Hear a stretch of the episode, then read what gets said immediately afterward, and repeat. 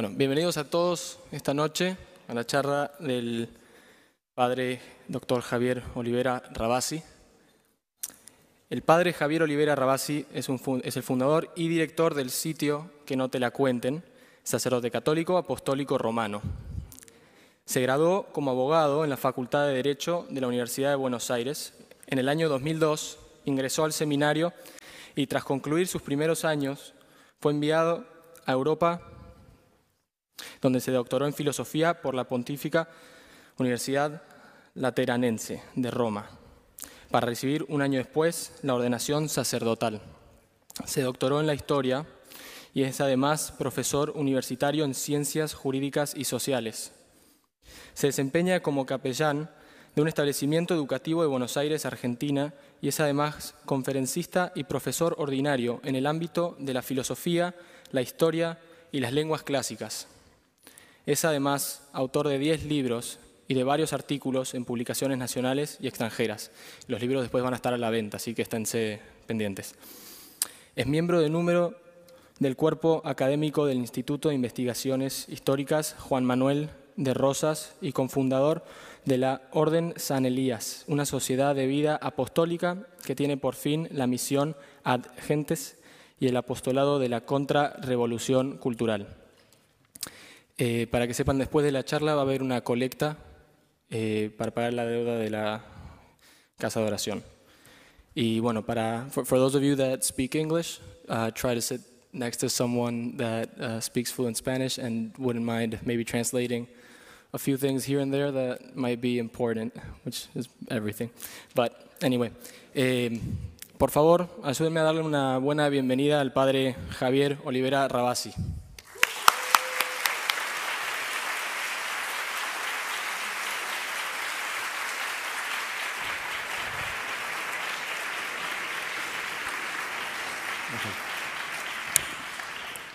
Bueno, ¿se escucha? Muy buenas noches, ¿cómo les va?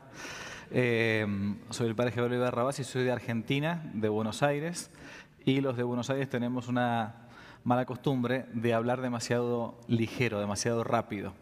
Así que yo les voy a preguntar, les voy a pedir que si alguno eh, se da cuenta que estoy hablando un poco rápido y no se entiende, simplemente me dice, padre, no entiendo nada de lo que está diciendo y entonces trato de calmarme un poco más. Bueno, le agradezco aquí a, la gente de la parroquia San Catherine, también al padre Omar, que estuvimos almorzando hoy al, mediodía, la, generosidad por, haberme recibido. Estoy aprovechando mm, al visitar algunos lugares en México y en Estados Unidos que me habían pedido em, para dar algunas conferencias y esto que voy a intentar dar ahora es bastante descontracturado, no es una conferencia magistral, no me encuentro en una universidad es más bien algo para mm, abrir un poco la cabeza para la gente más bien joven, ¿no? ¿Por qué? Porque es la gente joven la que muchas veces, eh, hoy por hoy sobre todo, está muy, pero muy atacada en esto que se conoce como la revolución eh, cultural. A ver si podemos pasar una diapositiva. Julio, ¿se puede? La primera, ¿verdad?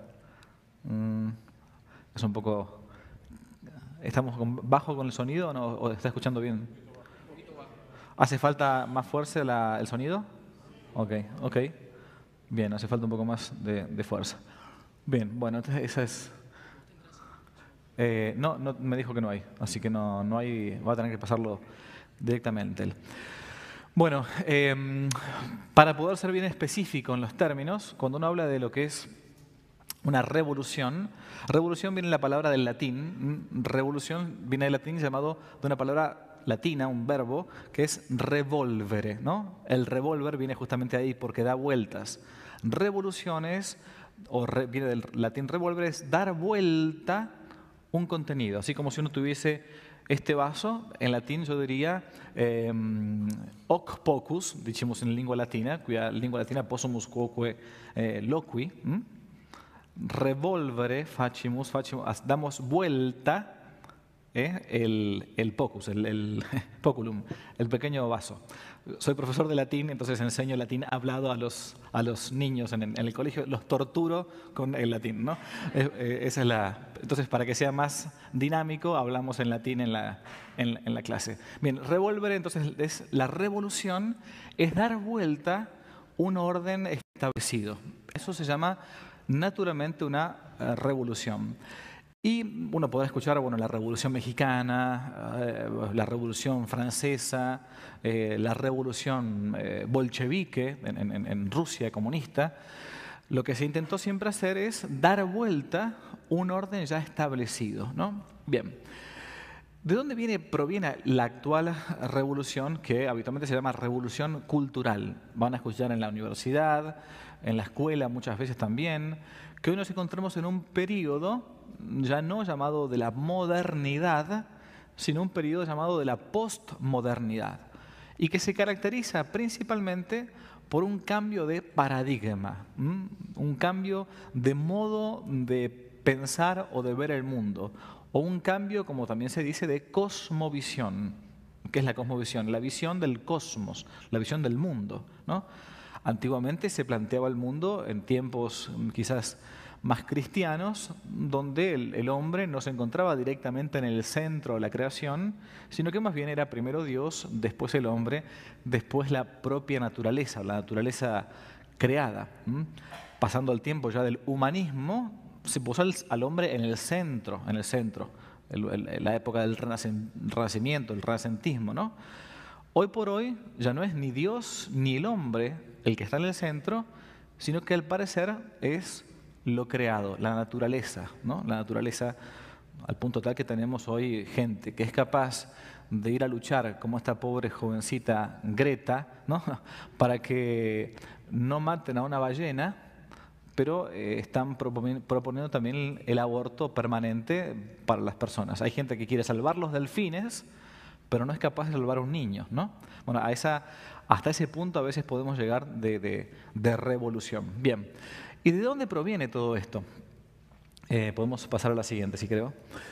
Si uno se tiene que ir, obviamente, al mundo mm, del Renacimiento, para no irnos muy lejos, podemos comenzar con el planteo donde hay un quiebre, una revolución, un cambio de paradigma, a partir de lo que fue la revolución protestante.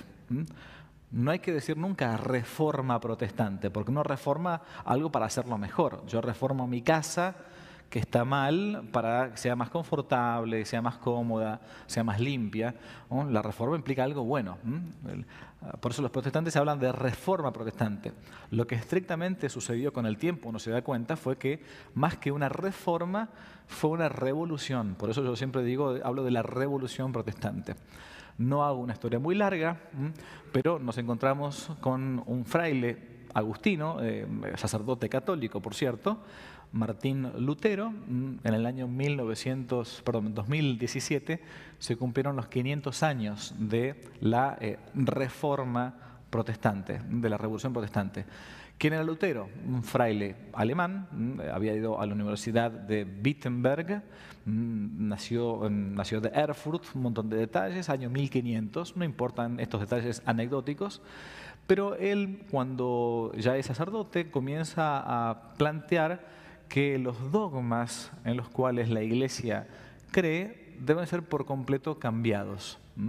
Los protestantes van a decir, no, en realidad Martín Lutero luchó contra la corrupción de la iglesia, contra la venta de las indulgencias y toda la historia que a veces dicen. Cuando uno se pone a leer estrictamente a, Lutero, yo en el año 2017 publiqué un libro muy cortito que se llama así, como está ahí, Luterándonos, así como que uno se va poco a poco enterándose de quién fue Lutero y en sus propias fuentes, uno lee en la lengua original que escribe Lutero, que es el alemán o el latín, que Lutero lo que buscaba en realidad era hacer una nueva iglesia.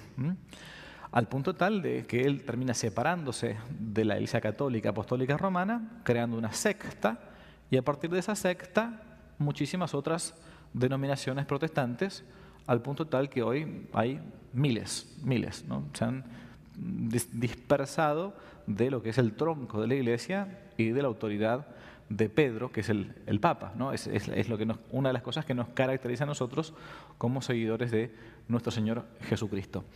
¿Qué planteaba Lutero? Uno va a decir, padre, muy fácil, Lutero habla solamente de la fe, solamente hay que seguir la fe.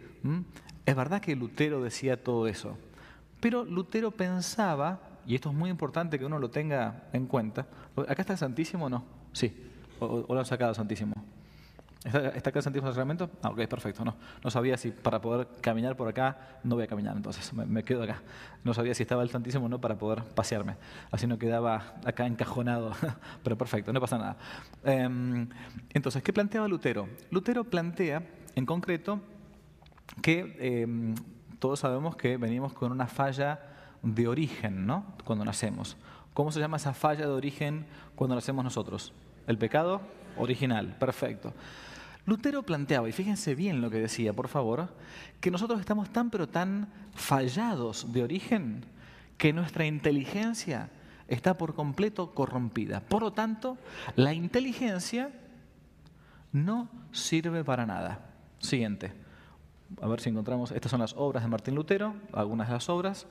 Ustedes pueden corroborar lo que estoy diciendo si no pueden leerlo en latín o en alemán, lo pueden leer en lengua inglesa. Hoy por hoy está toda la obra oficial publicada por los protestantes luteranos en lengua inglesa. Siguiente.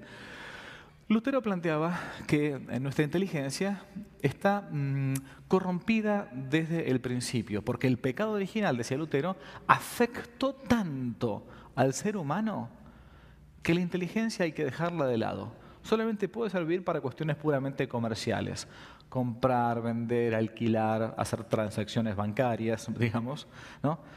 Pero nunca la inteligencia debe pensar las cosas de la fe. ¿Por qué? Porque la inteligencia está corrompida.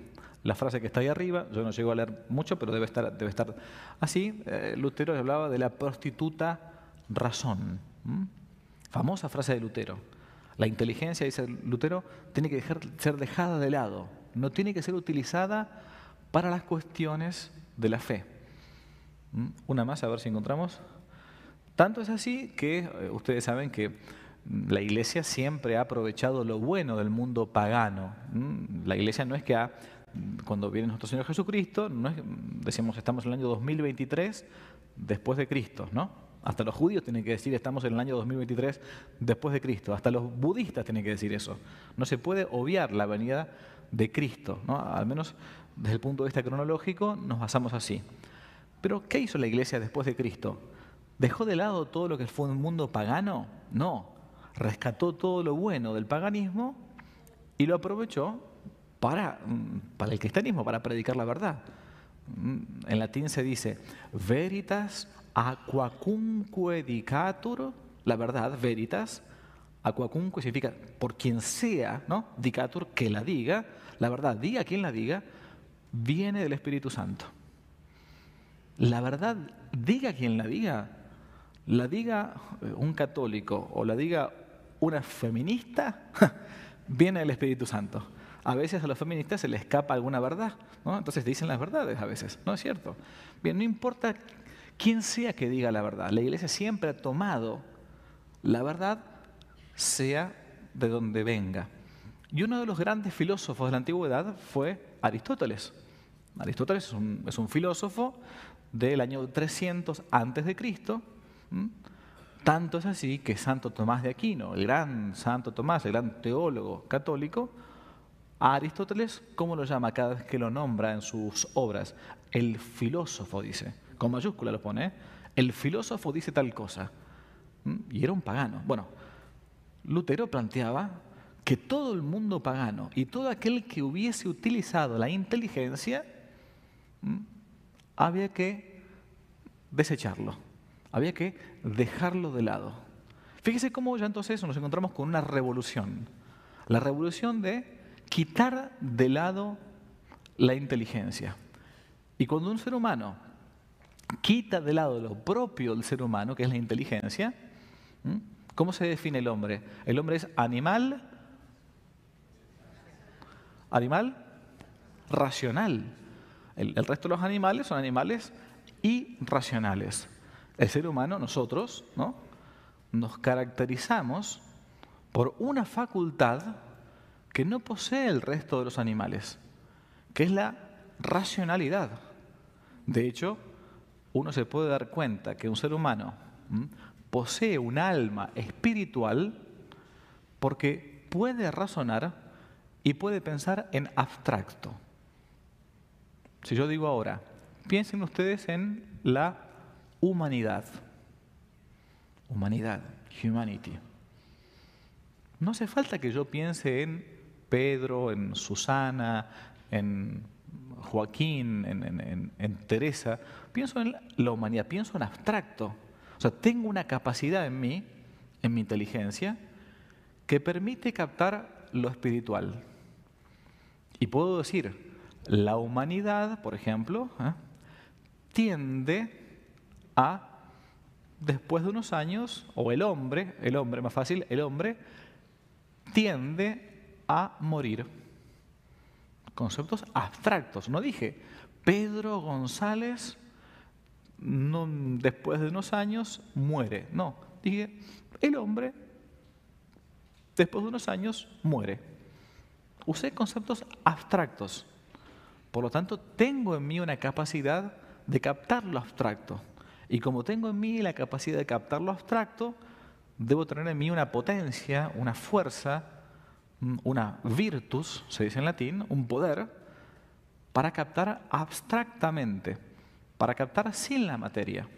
Eso es la fuerza del espíritu, es, es una de las demostraciones para mm, exponer que el hombre posee un alma espiritual. ¿Mm? Bien.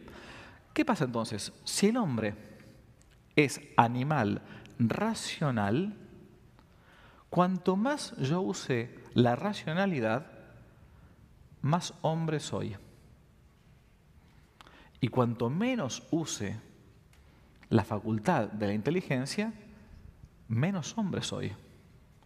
Lutero, con esta revolución, comenzó a plantear que el hombre no tenía que pensar, más bien había que actuar. Y que todo lo que era la vida de mm, Cristo, Dios, etc., solamente había que creerlo a ciegas, por la fe, puramente por la fe. Y nunca había que meter la inteligencia en el medio. Y eso no es católico. ¿Por qué? ¿Cómo se llama cuando uno comienza a pensar las cosas de la fe? La filosofía es cuando uno intenta pensar las cosas sin ningún dato revelado. Pero cuando uno empieza a pensar la fe, a razonar, porque Dios nos dio la inteligencia para que la usemos, no para que la enterremos, eso comienza a llamarse como algo, como así como la teología, ¿no? Teología. Bueno, Lutero deja de lado la teología, es una pura fe, y cuando uno no usa la inteligencia, cuando es animal racional, comienza a usar simplemente la sensibilidad. Cuando yo no uso la inteligencia, comienzo a caer al estadio más bajo que también tengo, que es mi animalidad. El perro, el gato, la jirafa, el cocodrilo, el león, no piensan, pero sienten. No piensan, sienten. Y cuando un ser humano no utiliza su facultad de razonar, entonces comienza a animalizarse. Y entonces, ¿qué cosa es bueno y qué cosa es malo? ¿Es bueno o es malo lo que yo siento que es bueno o lo que yo siento que es malo? Ustedes nunca van a ver en Instagram, en TikTok, en, Twitter, en lo que sea, un emoji que diga es verdad. Van a encontrar un emoji que diga bien, mal, corazoncito, lo que sea, pero nunca aún está, es verdad, eso es verdad. Porque incluso esa revolución que comienza con el siglo XVI, con el pensamiento de Lutero y otros pensadores más, llegó hasta nuestros días. Bien, entonces, esa revolución siguiente es una de las que poco a poco ha ido influyendo en nuestro pensamiento y en nuestra cultura. ¿Qué es la cultura? Es ese, conjunto de hábitos que nosotros tenemos aún sin haber nosotros mismos ejercitado. Por ejemplo, yo nací en una cultura hispana o yo nací en una cultura china. Yo estuve como misionero un tiempo en el Tíbet. En el Tíbet, entre Nepal, Bután China y la India. Toda la meseta tibetana, el norte de la India, el sur de China, es, es un lugar llamado el reino de Sikkim, donde no hay cristianos. Y ahí entonces, la primera vez que llegué como sacerdote misionero, era, me acuerdo, cerca de Navidad, ¿no? Y entonces ahí uno se comunicaba con la gente o en inglés, o en nepalí, o en chino. Y yo pregunté a la gente, este, eh, ¿Do you know where is Christmas? ¿Qué? Christmas. No sabía cómo explicar la palabra. No sabían la palabra de Cristo. No conocían a Jesús. Entonces, ahí me di cuenta, claro, esta gente ha nacido en una cultura pagana, medio de las montañas, no había casi internet, ¿no? Un lugar muy hermoso, muy, muy hermoso desde el punto de vista natural, pero le faltaba por completo la cultura católica. Nosotros nunca nos vamos, nos vamos a dar cuenta lo que significa, salvo que algún día, algún día alguno de ustedes viaje a un lugar pagano, nunca ustedes se van a dar cuenta la gracia enorme que hemos tenido de haber nacido en una cultura católica. Cultura católica que implica muchos valores, por ejemplo, la amistad, la fidelidad con los amigos, ¿no? la caridad de ayudar y hacer un, favor a alguien sin esperar que el otro te lo retribuya, sin, esperar nada a cambio. No sabemos que el sentarse a comer con una mesa es algo puramente cristiano. ¿Mm? En la India la gente come sentada en el piso rápidamente, no hablan, las mujeres por un lado, los varones por otro lado, ¿no? La mujer es una cosa, es una cosa, literalmente una cosa, ¿no? Trabaja como bestia la mujer, Allá nunca van las, las, feministas a, hacer este, manifestaciones con, carteles. A esos lugares, como tampoco van a los mundo, al mundo musulmán, ¿no? A esos lugares no, no van. ¿no? Bueno, nunca vamos a terminar de agradecer tanto lo que implica vivir en una cultura cristiana. Bueno, nosotros nacimos en esa cultura cristiana, la hemos recibido, pero esa cultura poco a poco puede ir cambiando, puede ir mutando. Y esa mutación de la cultura se da por pequeños saltos que con la historia uno los puede ir identificando. Uno de ellos fue la revolución protestante, la revolución luterana. La inteligencia no, solamente la fe, solamente la fe. Y como cada uno piensa la fe como quiere, sin la guía de la iglesia, bueno, uno termina siendo al final su propio papa, su, propio jefe. La segunda gran revolución, esto de dar vuelta al orden instituido, es la revolución francesa, la que ustedes ven allí, la revolución francesa que seguramente en, el colegio o en la universidad alguno de ustedes la ha estudiado. ¿Qué cosa uno estudia cuando va al colegio o a la universidad sobre la gran revolución francesa? Bueno, fue esa gran revolución que permitió la libertad del pueblo contra el rey, que estaban oprimidos y que no podían pensar, y que entonces el pueblo entero... Si fue así entonces, ¿por qué la guillotina fue un invento de la Revolución Francesa? Si fue así entonces, ¿por qué hubo miles y miles de asesinados en la Revolución? Cuando el 50% de los muertos fue gente del pueblo, gente sencilla. La famosa premisa de la liberté, égalité, fraternité, libertad, igualdad, fraternidad, terminaba con una palabra más. Libertad, igualdad, fraternidad o muerte. La Revolución Francesa fue una revolución burguesa y no del pueblo, no del pueblo, que intentó quitar el orden político y ya no intelectual instituido del rey para que en vez del rey estén un grupo de burgueses, de comerciantes, de abogados, de oligarcas.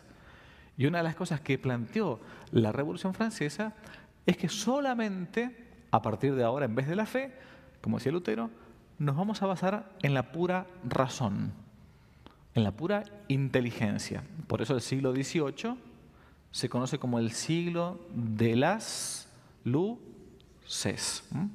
Así le llaman al siglo XVIII, el siglo de las luces. ¿no? Siguiente, los grandes, entre comillas, pensadores, este es un famoso cuadro que se, encuentra en el Museo del Louvre de la libertad, ¿no? guiando al pueblo. Es por eso que ustedes tienen aquí en Nueva York la famosa estatua de la libertad, que es el producto del regalo, mejor dicho, de Francia a Estados Unidos por una de las conmemoraciones de la independencia de Estados Unidos, ¿no? la famosa libertad guiando al pueblo. Bien, este planteo de que a partir de ahora, así como antes con Lutero, solamente la fe, la razón no. Ahora plantean solamente la razón y ya no la fe. Esta revolución, que se puede denominar así como una revolución liberal, en el sentido de la ideología, donde el hombre comienza a independizarse no solamente de Dios, sino incluso de la misma naturaleza. Acá habría que hacer una gran distinción filosófica, pero los pensadores de la Revolución Francesa estaban convencidos de que el pensamiento crea la realidad. Repito, el planteo de la Revolución Francesa es de los filósofos iluministas, los ilustrados como llamaban, es que mi pensamiento va creando la esencia de las cosas. Nosotros en, la vida normal, cualquiera de nosotros decimos, bueno, me alcanzan un vaso con agua, entonces yo entiendo que esto es un vaso, que esto es agua y que el padre quiere tomar un poco de agua, entiende que esto es vaso y que esto es agua. O sea, la inteligencia capta la realidad y la inteligencia se adecua a la realidad. Por eso la verdad es la adecuación del intelecto y de la cosa. Cuando mi, intelecto no entiende esto, dice, no, esto, ¿qué es esto? Esto es un elefante. Uno dice, no, error. O error si es sin querer, mentira si es queriendo, ¿no? No, no, el padre está equivocado. Esto no es un elefante, eso es un vaso, un vaso. No, no, pero es un elefante.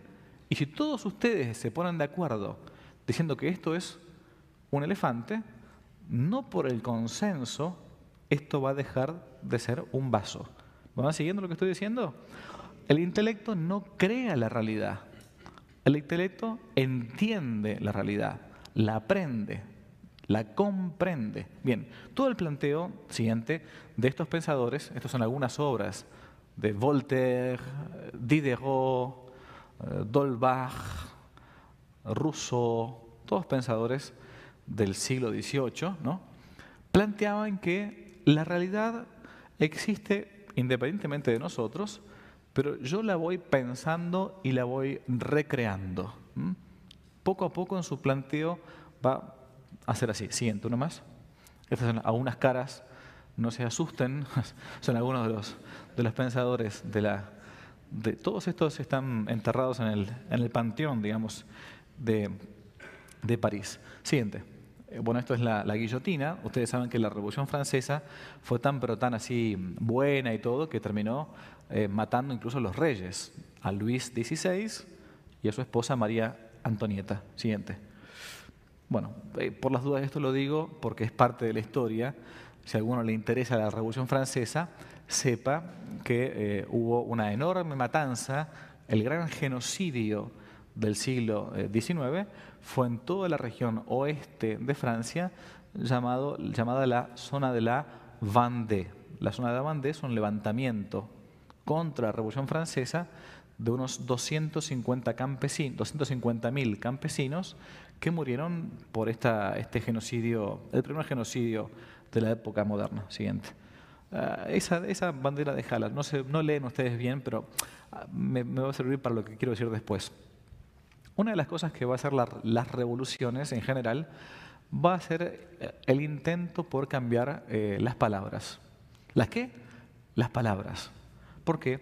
Porque las palabras son balas. Las palabras son el vehículo de nuestros conceptos. ¿Mm? Si yo digo perro, dog,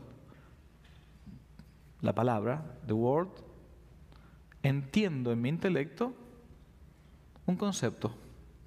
La palabra es vehículo del concepto. Pero si yo quiero que ustedes poco a poco vayan cambiando sus conceptos, voy a comenzar a hablar con otras palabras.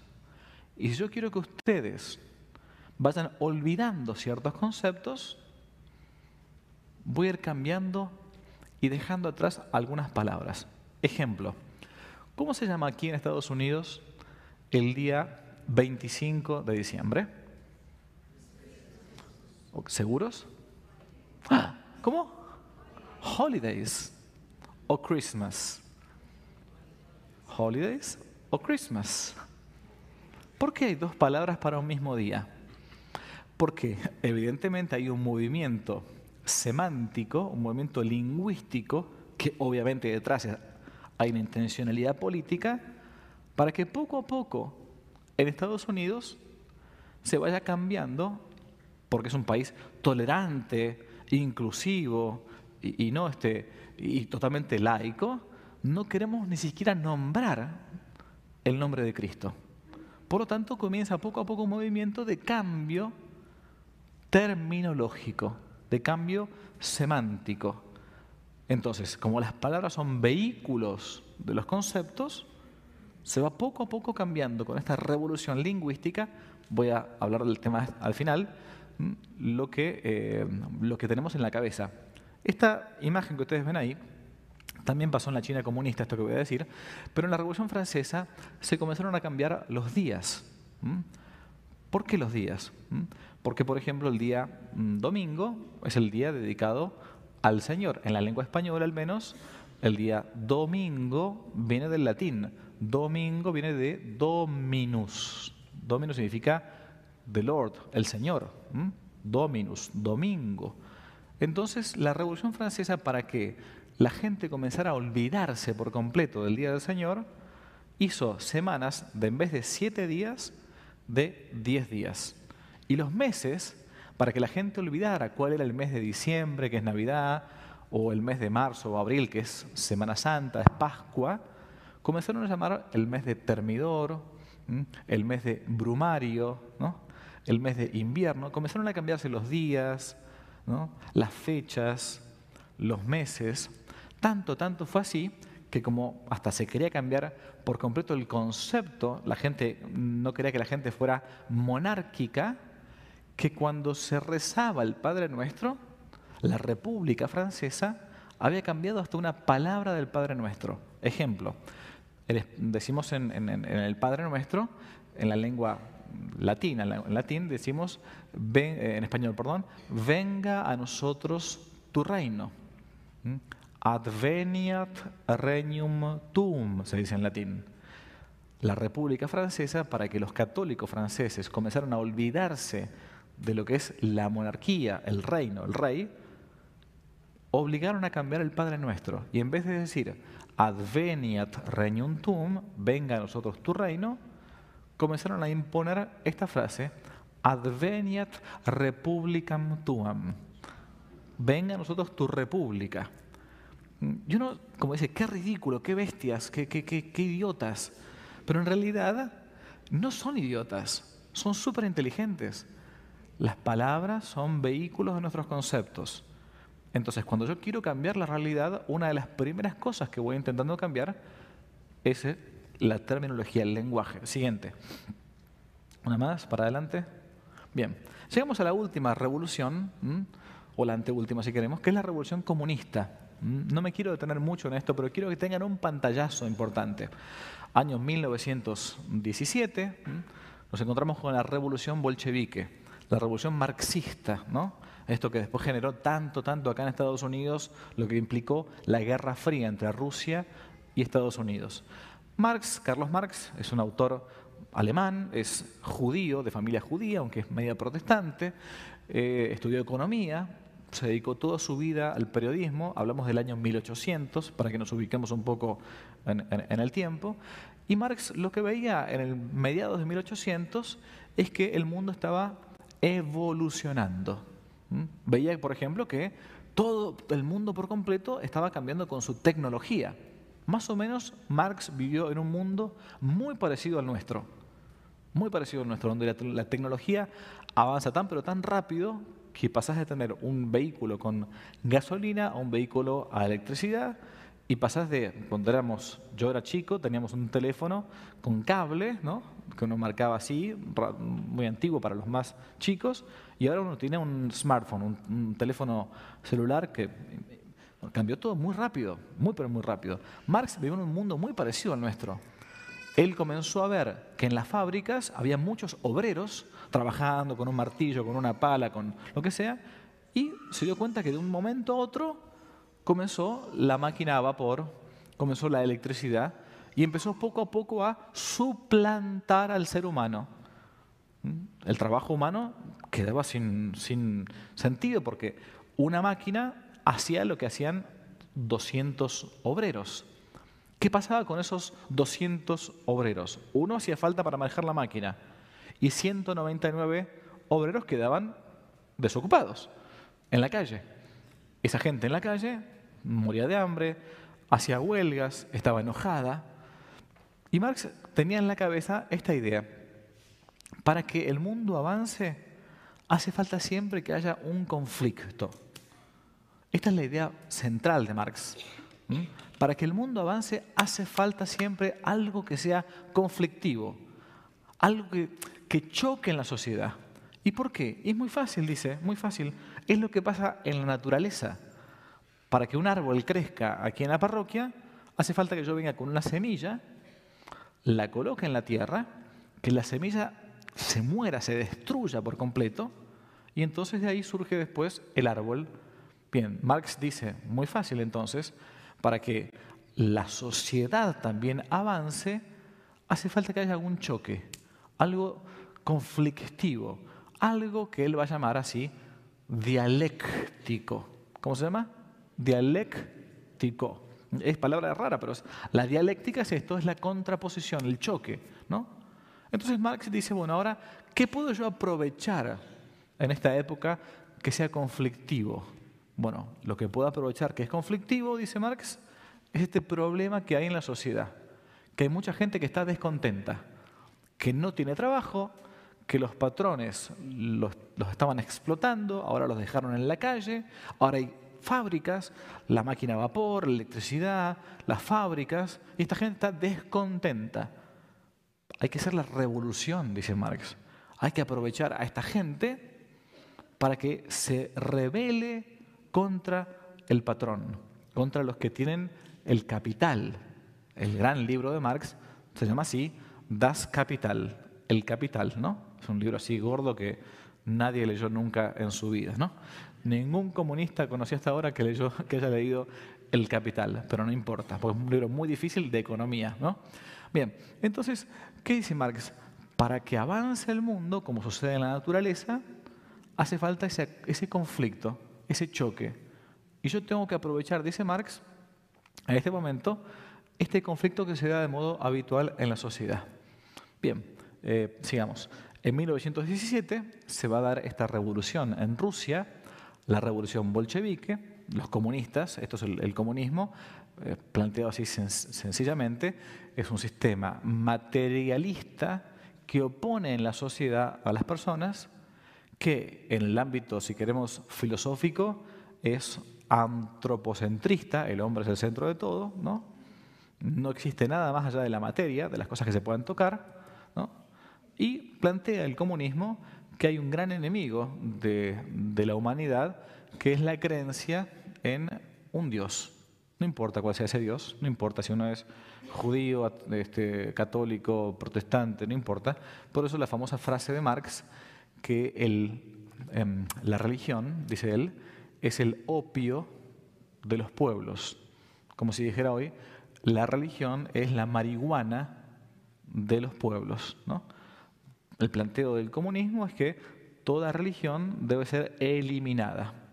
Esta es la razón por la que durante todo el siglo XX, ¿no? todo el siglo XX, bajo el comunismo hubo más de 100 millones de mártires. Juan Pablo II, el Papa Juan Pablo II decía que había habido más mártires en el siglo XX que en toda la historia de los 19 siglos de la Iglesia. El comunismo fue eh, es todavía un régimen perverso. Eh, nefasto, inhumano. no solamente anticatólico, es antihumano, porque destruye aquello que toca. Si alguno de ustedes aquí ha tenido que exiliarse de, Venezuela o de Cuba por lo que fue el comunismo, el paraíso comunista, bueno, sabe de lo que estoy justamente hablando, ¿no? Y esto lo digo porque, sobre todo las generaciones más jóvenes, seguramente han escuchado alguna vez hablar de lo que es el, comunismo. El comunismo. El comunismo es una ideología muy, pero muy peligrosa que a veces puede prender o eh, parecer simpática a la gente, a algunos jóvenes, sobre todo cuando uno encuentra algún profesor universitario, así que le dice, bueno, hay que ayudar a los pobres, hay que, hay que luchar contra los que tienen más capital, hay que tratar de que sea, se distribuya más la riqueza de modo más equitativo, etc. Mm, o sea, tiene palabras bonitas, pero que en el fondo lo que termina siendo es una especie de gran dictadura, como sucede en muchas, en muchas naciones. Bien, pero lo más importante del comunismo es el tema de la dialéctica. La revolución comunista lo que implica, lo que hace o intenta hacer es contraponer, contraponer alguna, algún ámbito de la sociedad. En aquella época Marx encontró trabajadores y patrones, los contraponemos.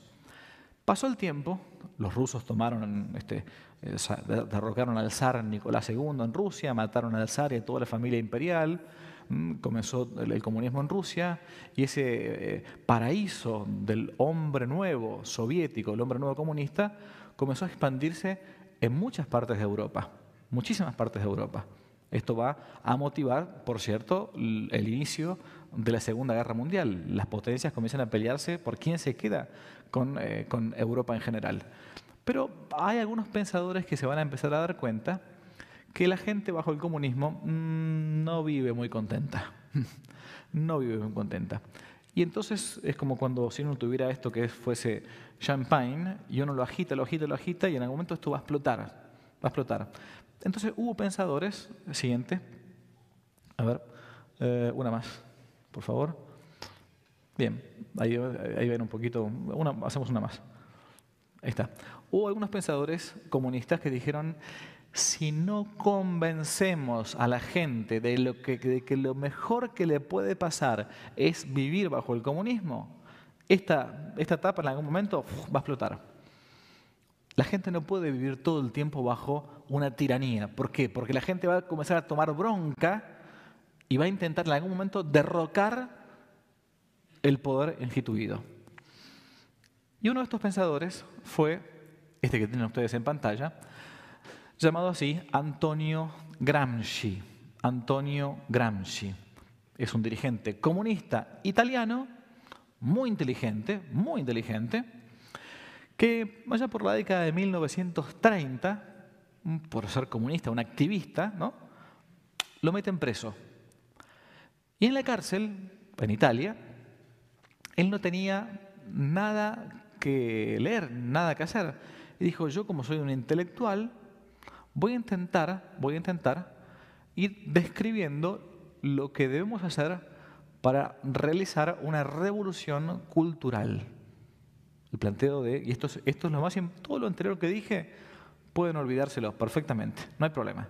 Pero esto es muy importante porque es el centro de lo que intento comunicar. Para que la gente realmente entienda que lo, que mejor le puede pasar es vivir bajo los principios del comunismo, hace falta tomar la cultura. ¿Qué es la cultura?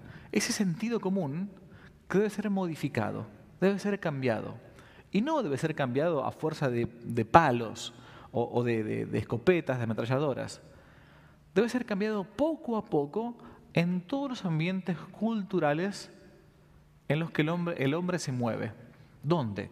En la escuela, en el cine, en el teatro, en la universidad principalmente, aún en la iglesia. Debemos ir cambiando la cultura poco a poco para que los hombres se encuentren bajo el comunismo no a presión, sino tranquilos, reposados, sin que uno casi haga esfuerzo. O sea, el planteo de la revolución cultural del marxismo del siglo XX ha sido intentar cambiar no tanto la materia, sino el espíritu. tratar de hacer hombres que libremente sean esclavos. ¿Entienden lo que estoy diciendo? El planteo de que uno libremente elija ese paradigma de vida. Siguiente. Bueno, esa es la cara de Antonio Gramsci, ¿no? Este, estando en la cárcel, una vez más, una más. Bien, si pudiésemos, eso tiene audio, ¿sería factible pasar ese audio o no? ¿O podemos poner el, micrófono mío ahí? Pongo ese micrófono, no, pongo ese micrófono acá. Yo quiero que escuchen a este personaje, que es el vicepresidente de, eh, de Bolivia, para que ustedes vean que lo que digo eh, se da después en la realidad. A ver, pon eso. Va a tener que salir por acá. ¿Sale? No, no porque está puesto el, está puesto el cable de audio, me parece, ¿no? No. Ok, bueno, paciencia.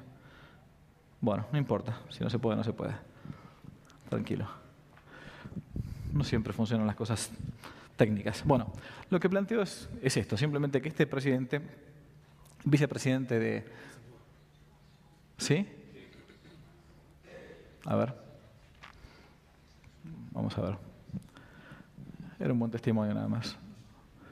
Se puede colocar en el parlante de la computadora. Se la logra si tenemos, si usamos todos los medios posibles, todas las herramientas posibles.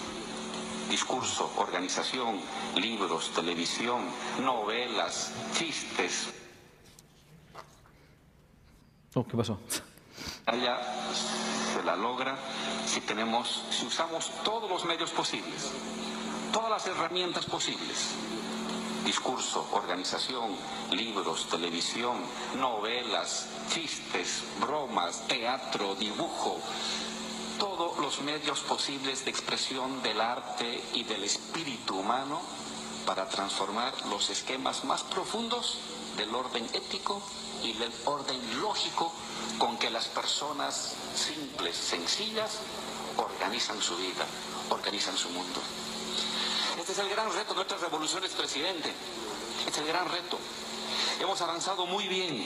Es más fácil hacer una revolución que profundizar la revolución. Porque es fácil hacer una revolución aprovechando la crisis del orden neoliberal. Pero es mucho más difícil anular el orden neoliberal en el espíritu, en el habla, en la ética, en la forma de organizar cotidianamente la vida cotidiana, en el sentido común, pues.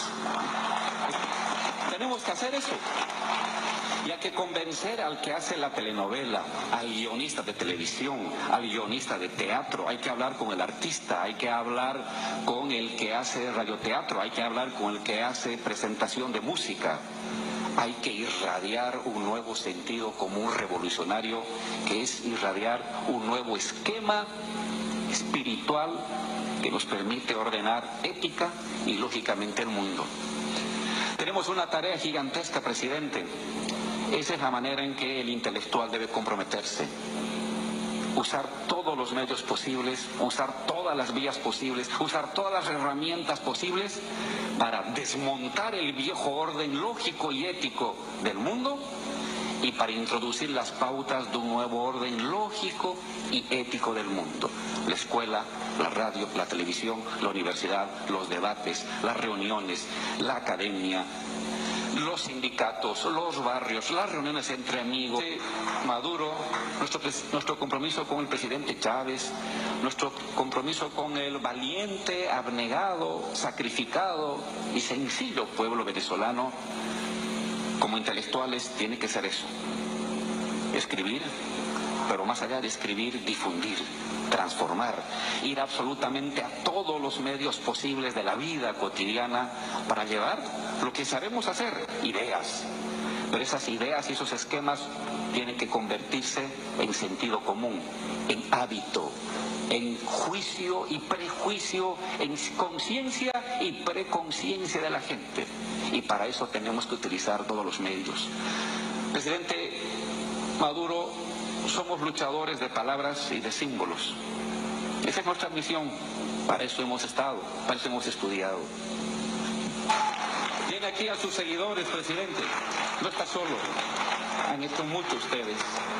desde Bolivia, con profundo cariño, con profundo admiración y respeto y compromiso por esta querida Venezuela que en Bueno, eh, ahí ya terminaba.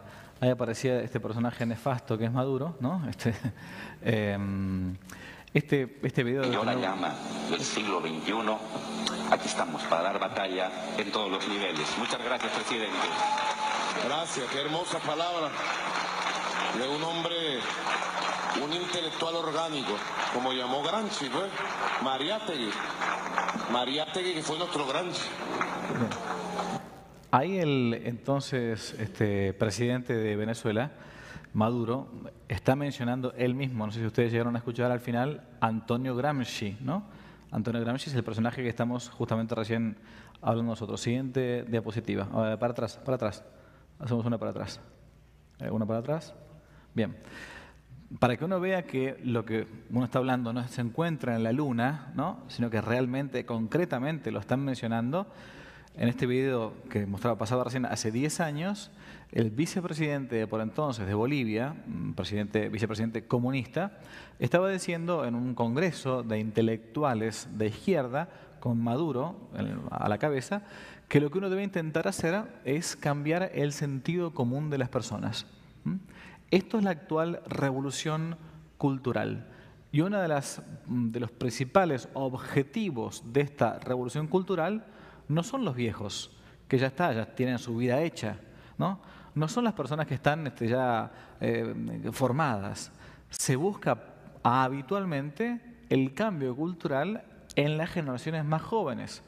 Es por eso que se pone tanto, pero tanto, tanto énfasis en la educación de niños, jóvenes y jóvenes adultos, porque son finalmente los que poco a poco después van a ir creando cultura, van a ir pasando la cultura a la generación siguiente. Esto es lo que entonces se conoce como esa revolución cultural. Voy a poner nada más que un ejemplo para ir terminando, para que ustedes vean que esto es, se da en la práctica y lo padecemos habitualmente en la práctica. Uno de estos ejemplos concretos es el caso de la imposición de una neolengua, de una nueva lengua. Cuando yo digo neolengua, lo utilizo en términos de George Orwell, un famoso anarquista, ¿no? que allá por el año 1940 escribió una novela muy cortita llamada 1984. 1984 es una novela escrita en un futuro distópico, como se dice, donde todo el mundo, todo el mundo está dominado por un partido único, un partido único, y se impone una ideología. Y ese partido único eh, plantea un, tiene un ministerio, así como está el Ministerio de Educación, el Ministerio de Salud, tiene un ministerio de la lengua y que va fabricando palabras nuevas para que la gente vaya pensando distinto a partir de los términos que se van utilizando. Bien, un ejemplo concreto de la modificación de nuestros conceptos y por lo tanto de nuestra cultura es esto llamado de la, la neolengua. Allí George Orwell planteaba que la finalidad de esta nueva lengua es limitar el alcance de pensamiento. Estoy citando, ¿no? Estrechar el radio de acción de la mente. ¿Y cómo se cambia el pensamiento? Uno puede plantearse. Uno de los modos es el planteando los eufemismos. Eufemismos, no sé cómo se dice en inglés, pero ¿cómo se dice? Eufemismo, es lo mismo, bueno, la misma palabra. En, griego, eu, todo lo que empieza con eu significa bueno. Eujaristía, la buena gracia. Em, eutanasia, entre comillas, la buena thanatos, la buena muerte. Eso supuestamente es eutanasia. Eufemismo, eu, griego, bueno, femi es un, es un verbo, buen decir, eufemismo, ¿no? El eufemismo es un modo eh, distinto de decir algo para que quede más bonito. ¿Cómo se cambia entonces? Mm, disfrazando lo que se tiene que decir de una manera franca y directa mediante vueltas, mediante rodeos, ¿no? Obviamente hay eufemismos que son corteses, que son propios de la urbanidad y que no están para nada mal, ¿no? ¿Para qué yo voy a mortificar a los pacientes con síndrome de Down, llamándolos como antiguamente se lo llamaba, eh, tenían mongolismo, mogólico se decía antiguamente, cuando la misma palabra nació con un sentido despectivo. Y le puedo decir simplemente que tiene hoy síndrome de Down. No hace falta que yo lo estigmatice de ese modo. Hay ciertos eufemismos que son de una normal urbanidad, de un normal respeto. Pero hay otros eufemismos que están hechos a propósito que se van utilizando para ir modificando poco a poco la realidad a partir de las palabras, a partir de los términos. Por ejemplo, hasta hace no muchos años, en la Real Academia Española, aquella academia que se encarga en España del cuidado de la lengua española, la palabra sodomía, sodomía implicaba mm, aquella práctica sexual propia de la antigua Sodoma y Gomorra bíblicas que se encontraban en, contra del sexto mandamiento. La sodomía es ese pecado contra natura.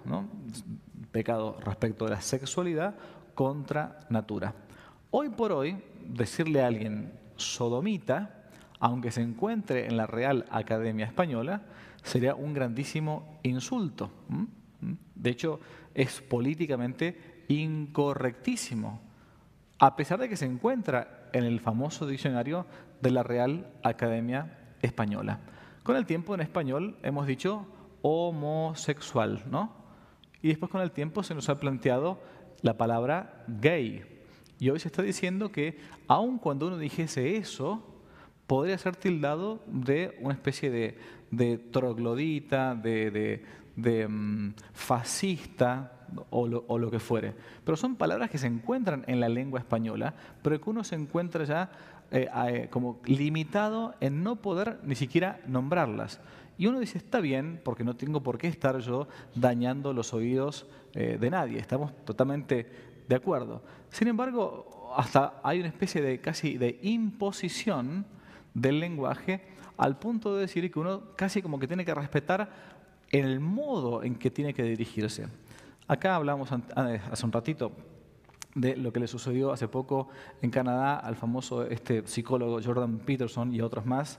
Hace la semana pasada nomás un jovencito en Canadá mm, que, no, que se había negado, con 14 años creo que tenía, de este, decir que había eh, más de dos eh, sexos, ¿no? porque la imposición de la progresía en Canadá es muy, pero muy fuerte. Y estos, en aras de la famosa tolerancia, son 100% intolerantes porque uno está planteando un pensamiento diverso, distinto, y entonces es tildado de eh, alguien que no está de acuerdo con esta sociedad, porque la revolución cultural acepta todo, salvo aquellos que no piensan como ellos, todo en aras de la tolerancia y de la supuesta libertad de expresión. Otro ejemplo, cuando yo era chico, mm, al aborto se le llamaba aborto el aborto se llamaba aborto. Eh, cuando en mi país, hace dos o tres años, impusieron la ley del aborto, mi país es Argentina, no se podía decir aborto, estaba prohibido decir aborto. ¿Cómo había que decirle? De hecho, ¿cómo se llama la ley? Interrupción voluntaria del embarazo. No podés decir aborto. Es prácticamente un delito decir aborto, porque aborto es muy fuerte, ¿no?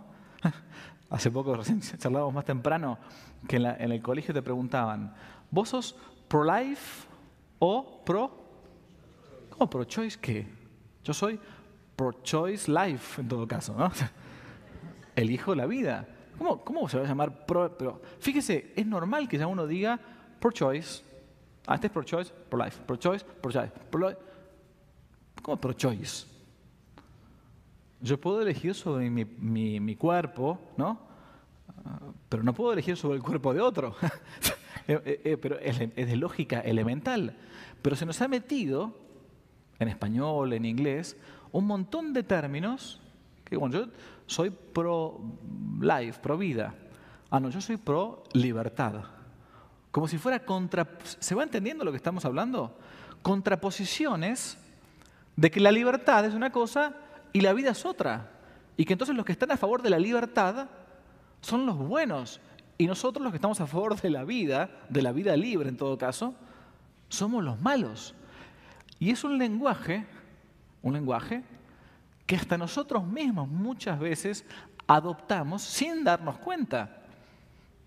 Yo no podría decir nunca eh, pro-choice, diría pro-abortion en todo caso, pro-death, qué sé yo, no sé, no, no, no, pero no, me saldría nunca naturalmente decir pro-choice, ¿no? Pero hasta ese punto hemos llegado. El aborto no se puede decir interrupción voluntaria del embarazo. Bueno, lo que pasa es que un embarazo no se interrumpe como cuando uno va a un baño y interrumpe lo que está haciendo en el baño. O cuando uno está comiendo, interrumpo mi comida y después la continúo. Si yo interrumpo un embarazo, ese embarazo es un continuo, que si lo corto, depende de eso la vida de un ser humano. Entonces, pero fíjense cómo eh, cómo nos van cambiando poco a poco, por medio de las palabras, nos quieren cambiar los conceptos.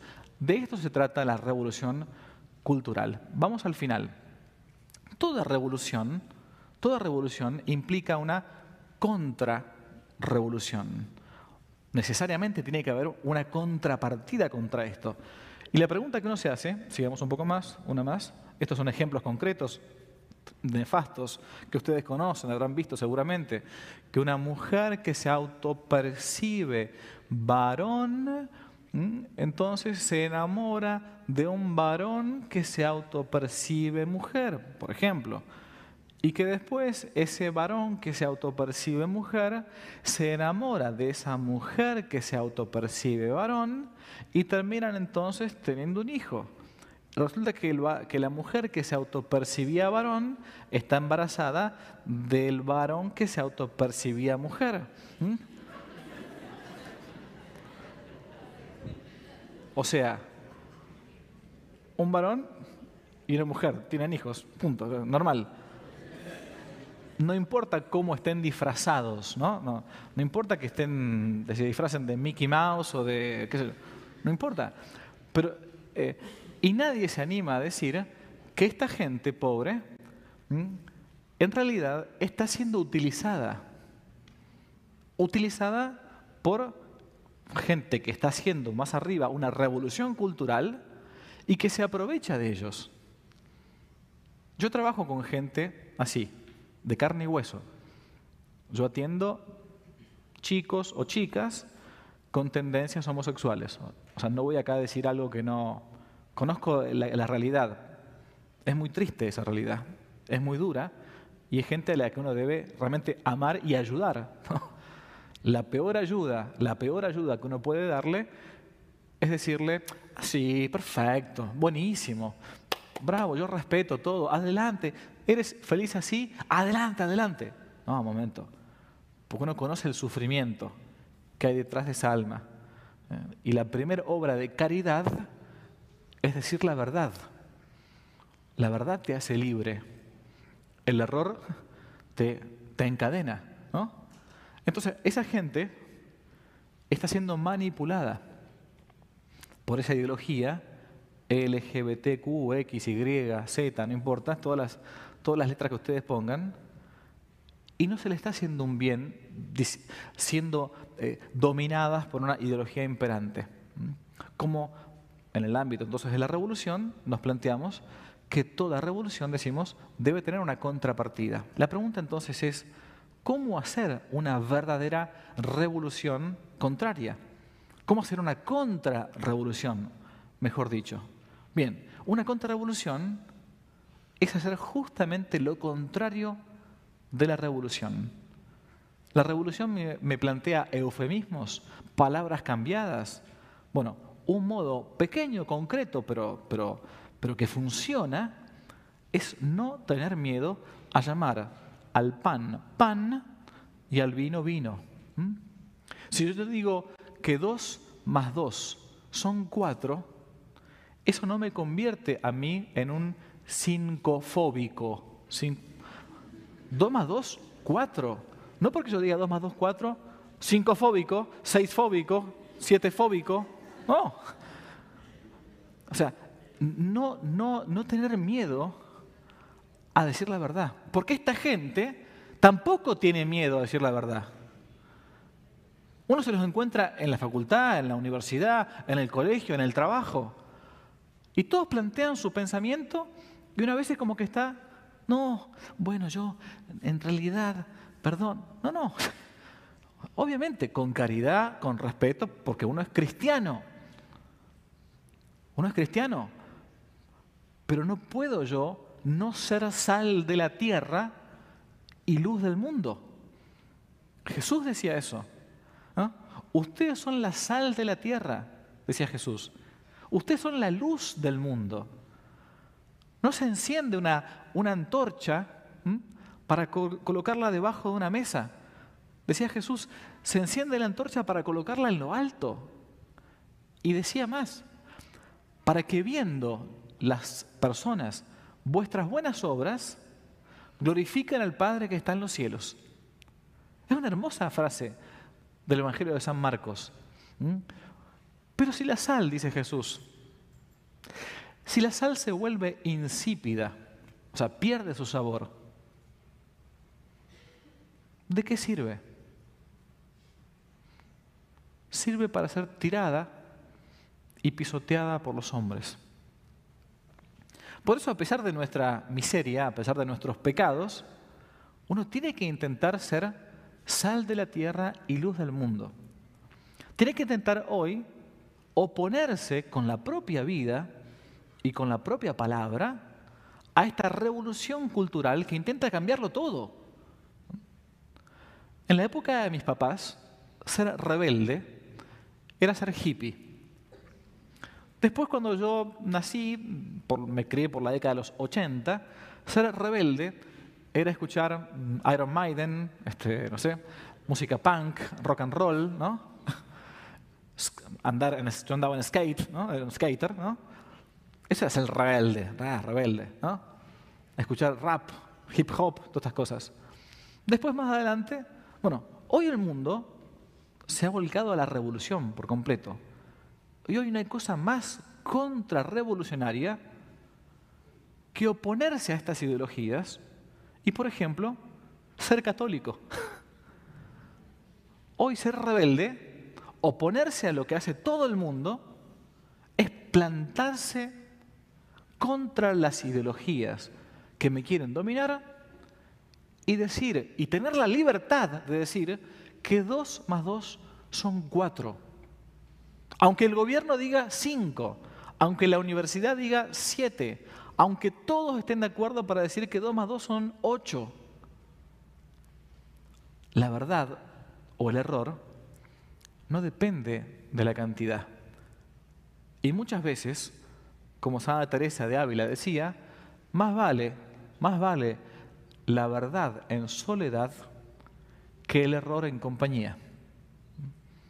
Más vale la verdad en soledad que el error en compañía. Esa contrarrevolución hoy es decir la verdad. Termino. Yo hoy hablé aquí en una iglesia católica. ¿Cuántas veces hablé de Cristo? Solamente una vez. Recién, al final. ¿Por qué? Porque soy un convencido, soy un convencido de que uno puede hacer apostolado, puede evangelizar a mucha gente que no es cristiana, simplemente llevándolas a través del sentido común. ¿Entienden lo que digo? ¿Sí?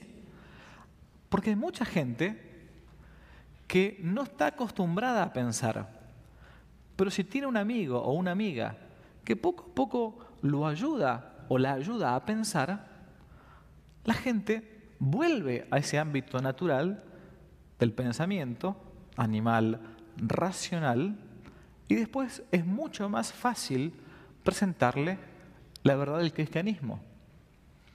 Ustedes laicos tienen una gran ventaja respecto de nosotros los sacerdotes, porque ustedes están en el mundo y hablan con toda la gente. Yo como sacerdote, hay mucha gente con la cual jamás voy a hablar. Porque hay gente que nunca se va a querer acercar a un cura. nunca se va a acercar a un sacerdote. porque no quiere, porque le da asco, porque no los odia, porque no, no, porque no se imagina qué le va a decir. Pero ustedes que están en el mundo tienen esa gran ventaja de poder ser apóstoles contrarrevolucionarios a este mundo que está dado vuelta. Y que con nuestra gran rebeldía, incluso de jóvenes, ustedes pueden poco a poco volverlo a esa normalidad que nos permite mirar hacia el cielo. Muchas gracias.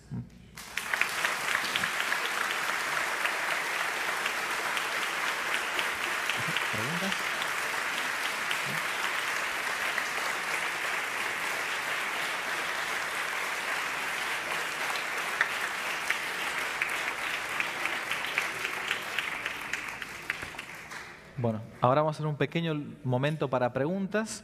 Si alguno eh, se quiere levantar, lo que le pido es que cuando se vaya no despierte a los que están al lado.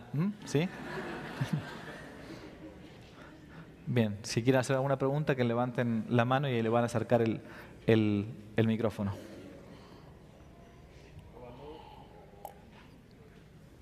Sí, funciona.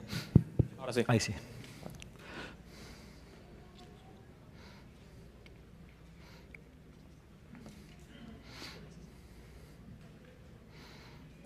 Eh, nada, quería preguntar sobre todo, este, muy bueno, eh, eh, sobre todo quería preguntar qué es lo que recomendabas para nosotros día a día que vemos esto todo el tiempo, este, en sí cómo, cómo podemos hacer que una persona empiece a hacer el cambio en, bueno, lo que es hoy en día un movimiento bastante grande.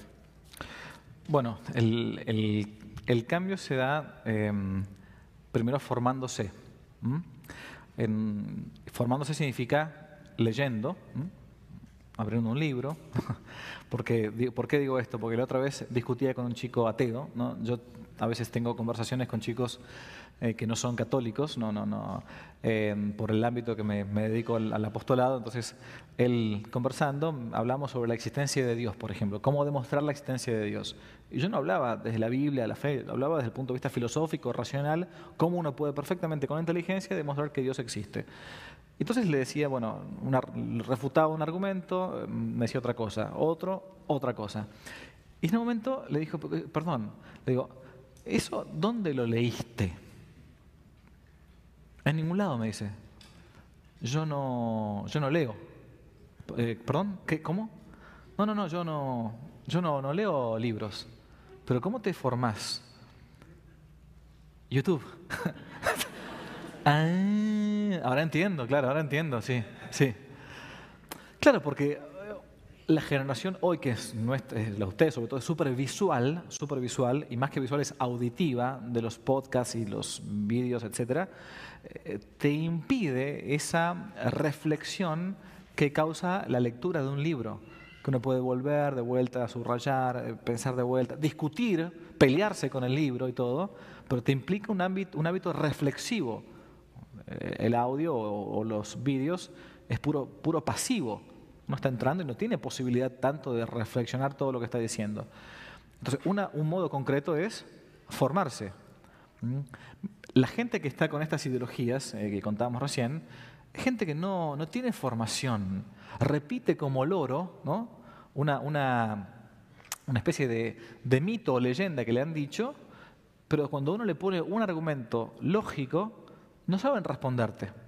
Entonces, em, si hay gente que está dispuesta a cambiar, uno debe intentar, como obra de caridad y de justicia también, en formarse con buenas lecturas, con buenos maestros. Eh, hay muchísima literatura en inglés o en español, muchísima. Y, después, cuando quiere hacer el ejercicio de debatir, de discutir, hay gente que le gusta discutir más, hay gente que le gusta discutir menos. ¿no? A mí siempre me, me, pareció muy divertido la discusión, por eso el, debate fue algo desde, desde pequeño. Pero eh, hay gente que tiene personalidades distintas. Pero si uno no se forma, va a discutir palabras, simplemente. Si se encuentra con alguien que está dispuesto a alcanzarla, a pensar la verdad, entonces sí, hago el esfuerzo. Y muchas veces esa gente que no, que no piensa igual que yo, me interpela a mí para que yo me forme más, para que no sea tan ignorante, tan bruto, ¿no?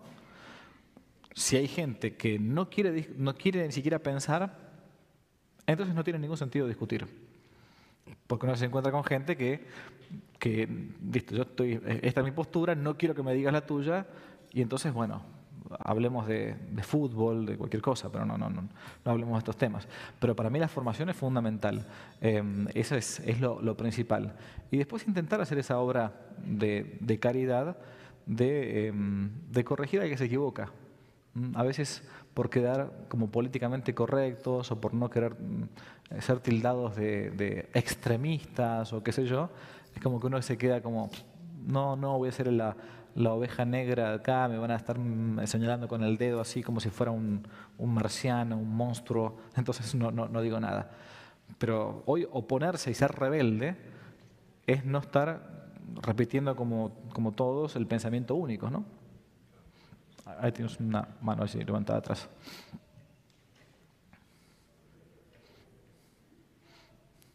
Ah, bueno, mi pregunta era, em, ¿cómo, haces cuando no sabes qué decir?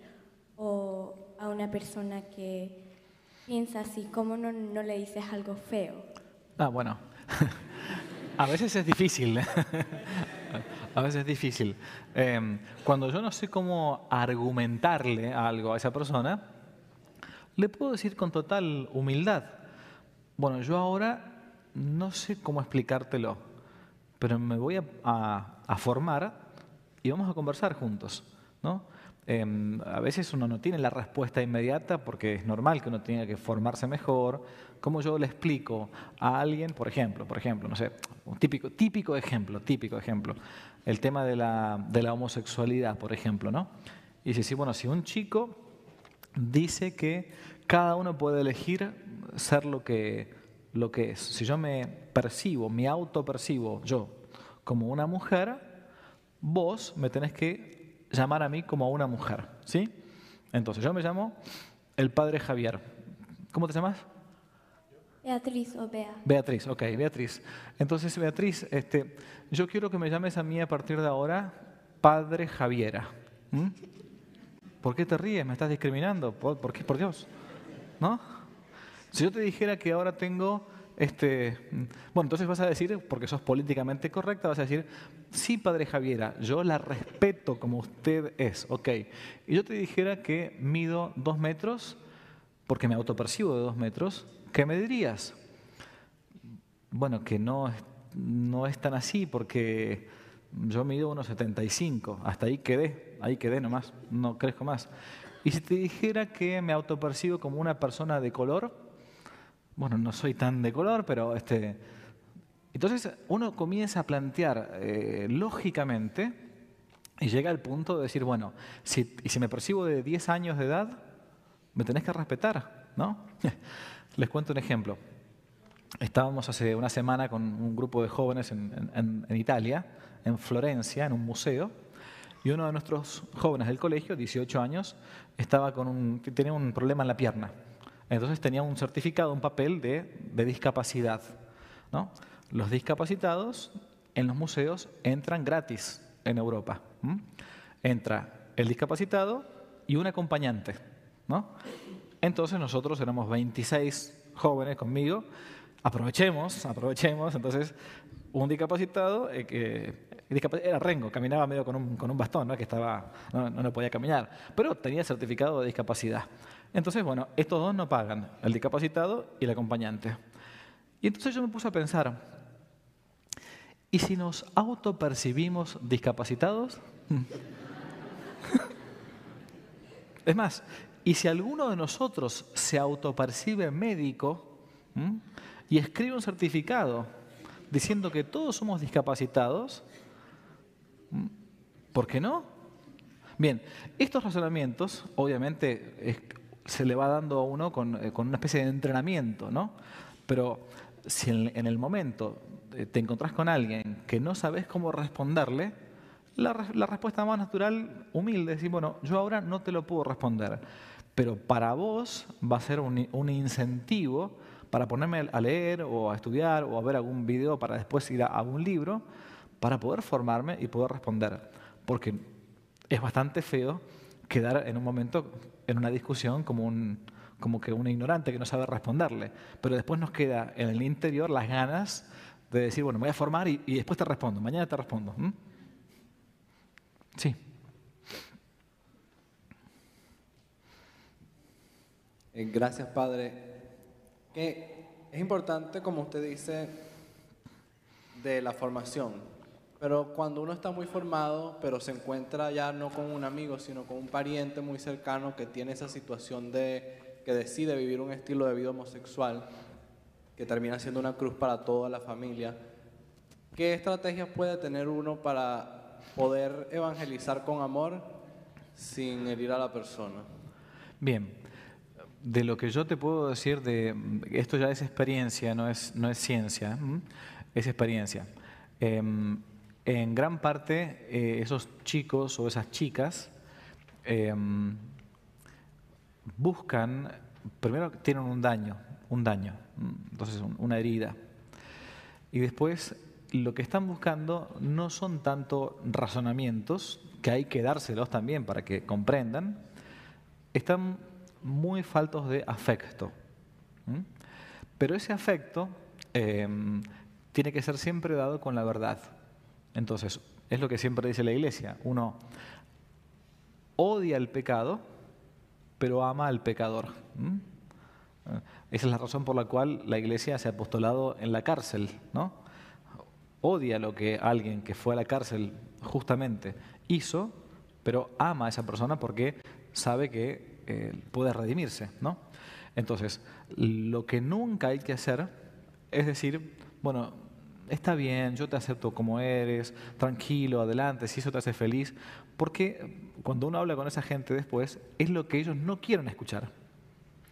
Porque en el fondo saben y sufren y duele, entonces uno debe intentar decirles, yo te voy a acompañar y todo, pero sabiendo que esta no es la conducta ni que es querida por Dios, ni que a su vez es buscada por la misma naturaleza.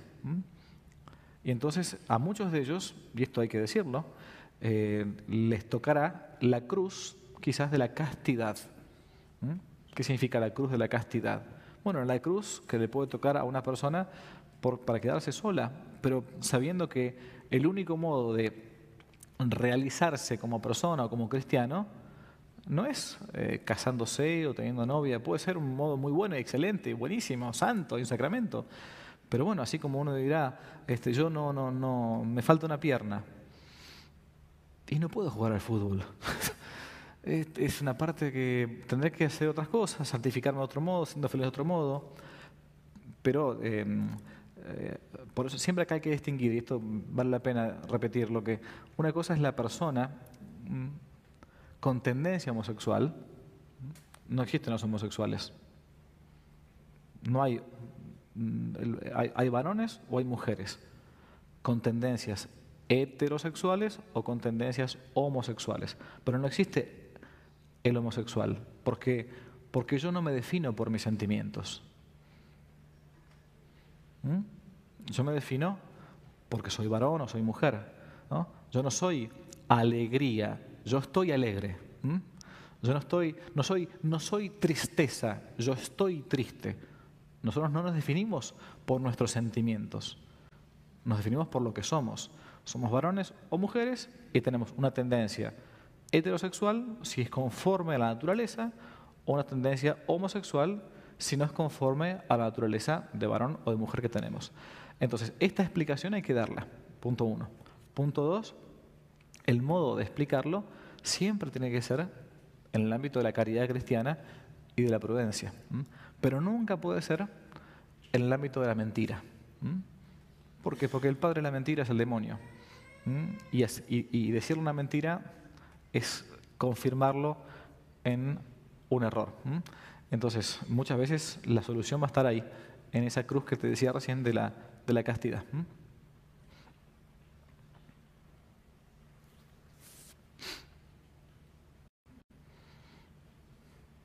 ¿Qué libros recomienda a usted para la batalla cultural?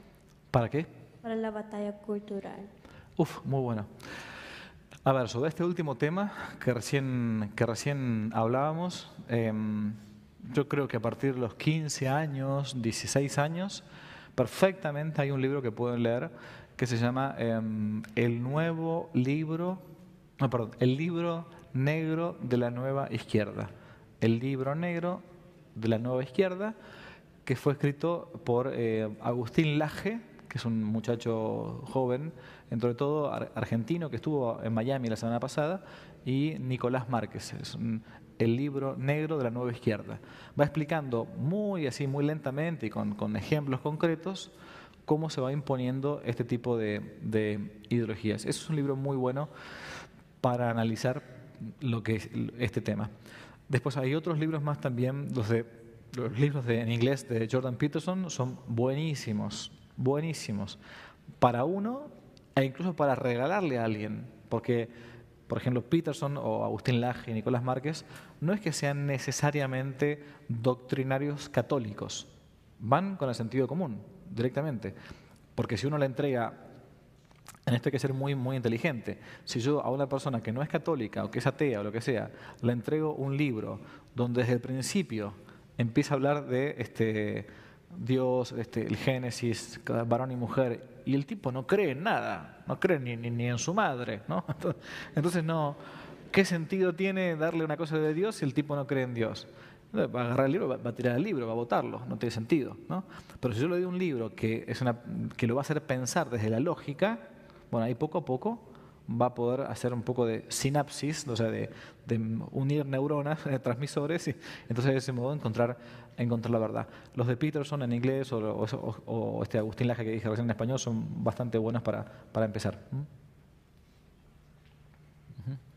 Padre, eh, mencionaste sobre el feminismo eh, y me gustaría si pudiera explicar un poco más la diferencia entre el feminismo real de que la mujer es igual al hombre y el feminismo moderno eh, un poco es lo que está pasando ahora. Bien, la mujer no es igual al hombre y el hombre no es igual a la mujer.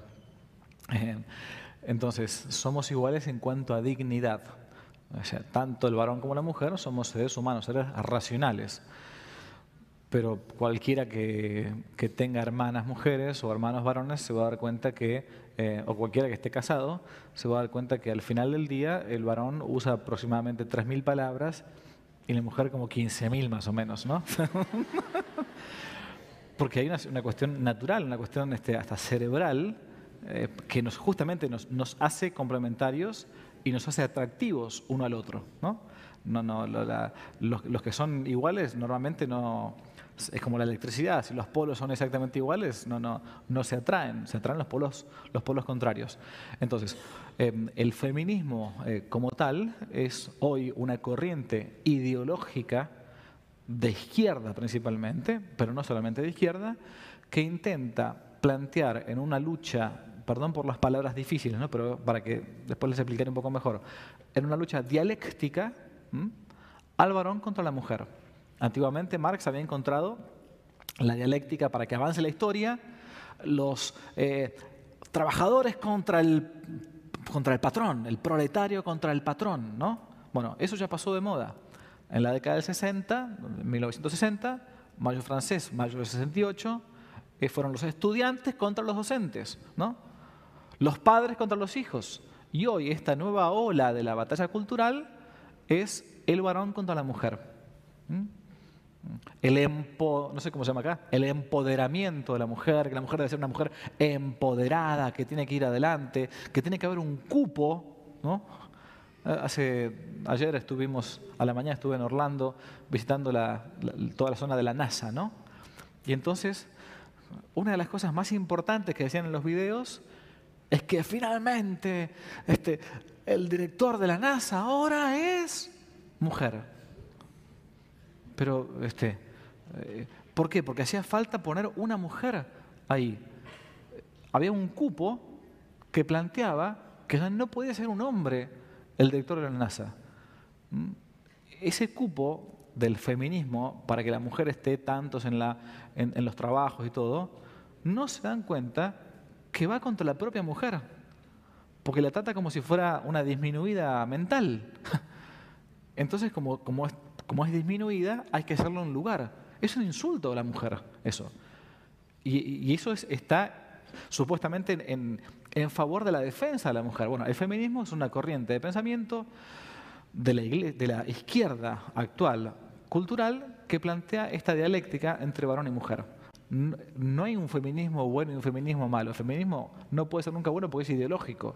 Es un sistema de pensamiento independiente de la realidad. Hay que buscar la feminidad y por otro lado la virilidad. O sea, buscar que la mujer sea realmente cada vez más mujer y el varón sea cada vez más viril, más varón. Hoy por hoy yo considero, es una opinión mía, que la crisis hoy no está en la mujer, sino que está en el varón.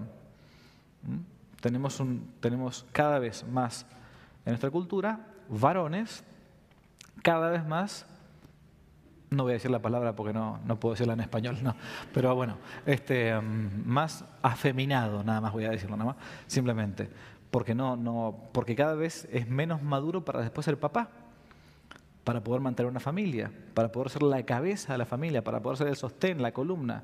Entonces, la gran crisis hoy en día, por este, eh, esta corriente femibolchevique o feminazi que tenemos, es que termina habiendo una especie de lucha, o quieren imponer una lucha entre varón y mujer, ¿no? A su vez utilizan al movimiento homosexualista, por cierto, y quien sale disminuido por un lado es la mujer porque se ve hasta disminuida mm, como si fuera menos, y el varón por concomitancia que, que no se anima, perdón que lo diga, pero es así, como en la época cuando era más joven, no es capaz de ir a, cuando a una niña le gusta, a una joven le gusta, de ir a sacarla a bailar. No tiene la, eso que, tiene que tener un varón de ir hacia adelante, ¿no? ¿En serio? Porque es parte del varón ir a la conquista. Es parte del varón, es parte de nuestra naturaleza como hombres, como varones. Y entonces este, uno dice, la otra vez me pasó con un muchacho muy bueno, católico, muy bueno, una chica buenísima también, católica, excelente, que los dos eh, parecía que estaban en búsqueda de, un novio una novia. Y entonces este, le digo al varón, mira, esta chica está más o menos, puede ver que haya un, clic ahí, ¿no? Este, y, entonces dice, eh, te paso al teléfono e invitarla a tomar un café. Y me dice, padre, no, eh, ¿no me pasa las redes sociales primero?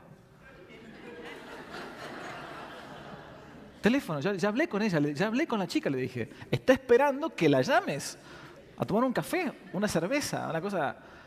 No, es que no, yo, ya no se usa, eh, no me da, me da vergüenza, padre. Y te, te, vas a quedar soltero toda tu vida, entonces así. Bueno, la crisis hoy es más bien en el varón que en la mujer, ¿no? O sea, por eso las mujeres tienen que hacer que los varones tengan su lugar, que no se... Porque si no, es como que esta este, supuesta igualdad eh, nos está matando. Sí, ahí hay un señor que está levantando la, la mano.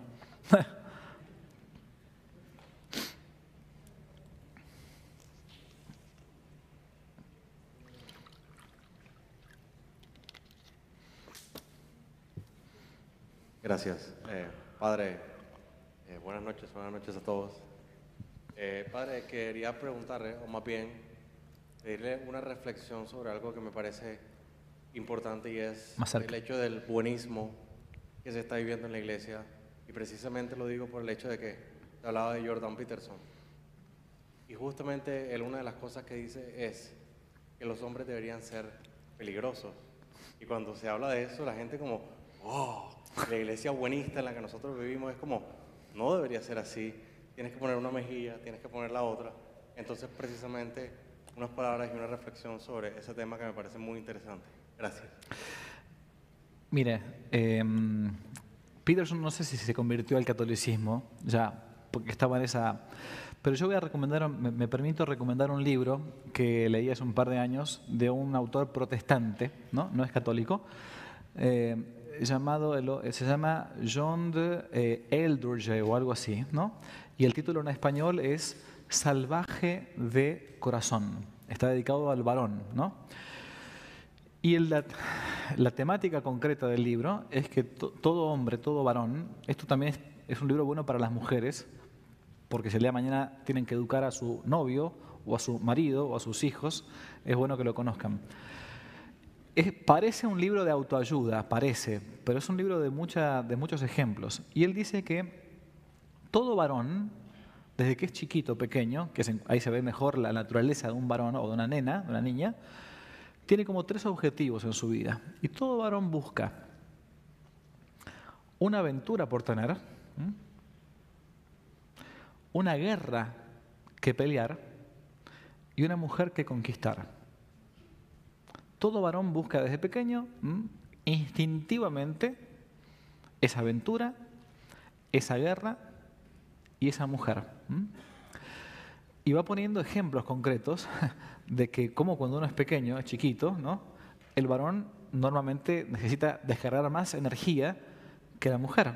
La mujer es más, está hecha para adentro, el varón está hecho para afuera. ¿no? La, la misma fisiología del varón y de la mujer es distinta. La mujer es para adentro, está hecha incluso para albergar algún día vida. Tiene una cosa que es casi milagrosa, que los varones no entendemos. La mujer es co-creadora con Dios. Es impresionante eso. Nunca un hombre va a estar embarazado. No, no, vamos a entender nunca eso. No tenemos la fuerza para eso tampoco. Ni para parir, por cierto, ¿no? Pero el hombre está hecho para afuera. Hasta, hasta su físico es así, ¿no? Entonces todo varón busca esa aventura. Ahora, ¿qué sucede en el mundo moderno?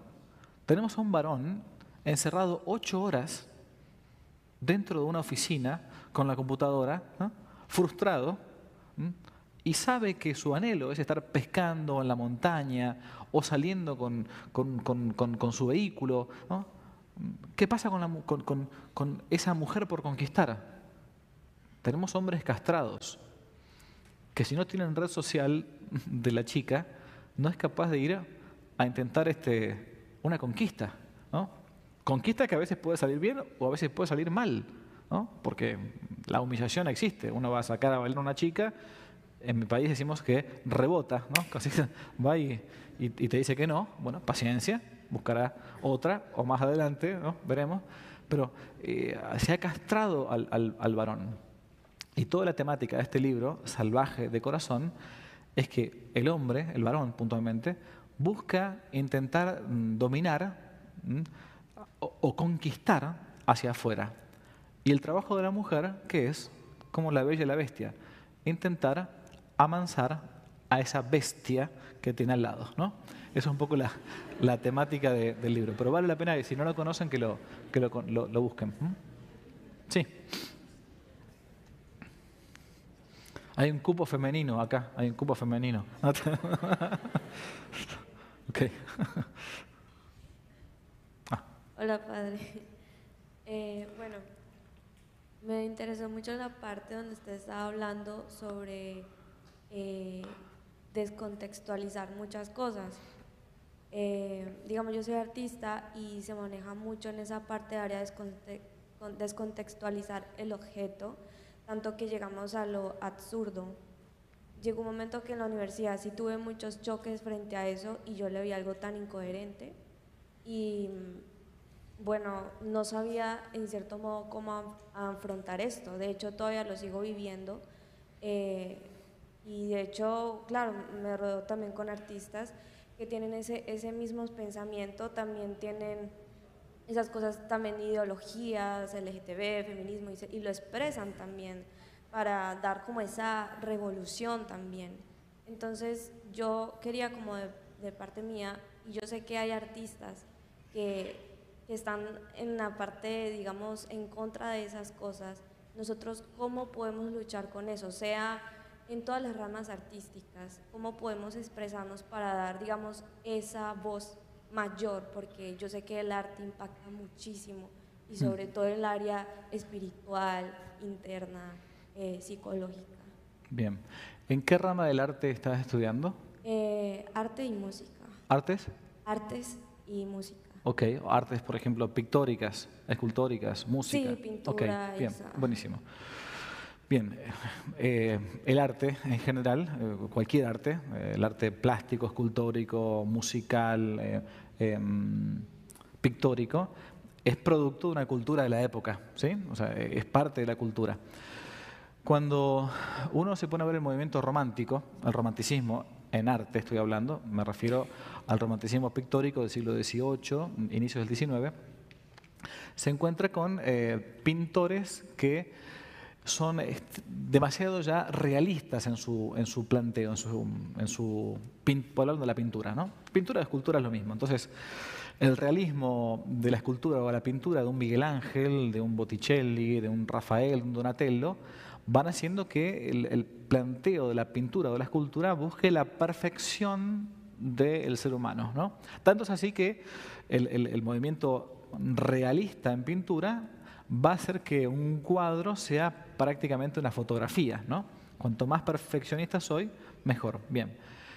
Ese movimiento del realismo en pintura, y después si queremos del romanticismo, va a llevar a que algunos pintores en el siglo XIX digan, se está perdiendo la concepción de lo que es las bellas artes, ¿no?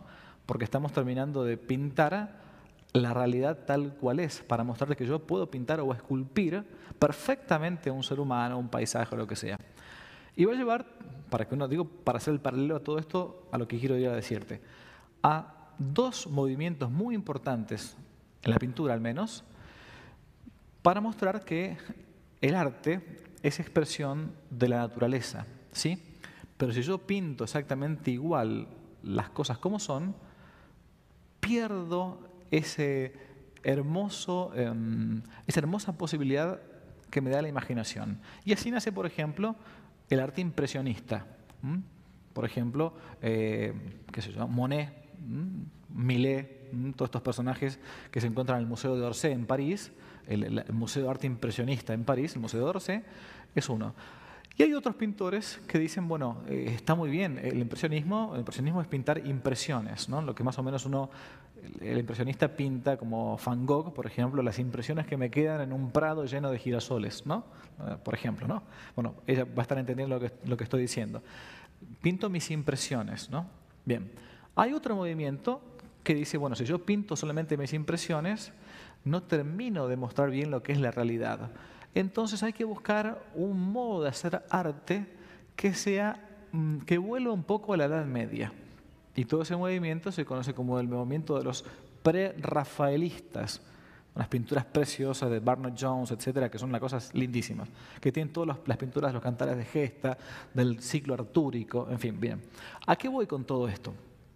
A que también ahora, hoy por hoy, el arte se ha vuelto completamente abstracto, Arte es colocar un, inodoro, este, en un, literalmente, literal, ¿eh? en un museo, ¿no? aún para subastarlo y que uno pague, esto peor que lo que es feo voy a decir esto, pero es verdad, que uno pague por el excremento de un artista, literal, 25 mil dólares en una subasta. Eso es parte del arte, ¿no? El arte moderno.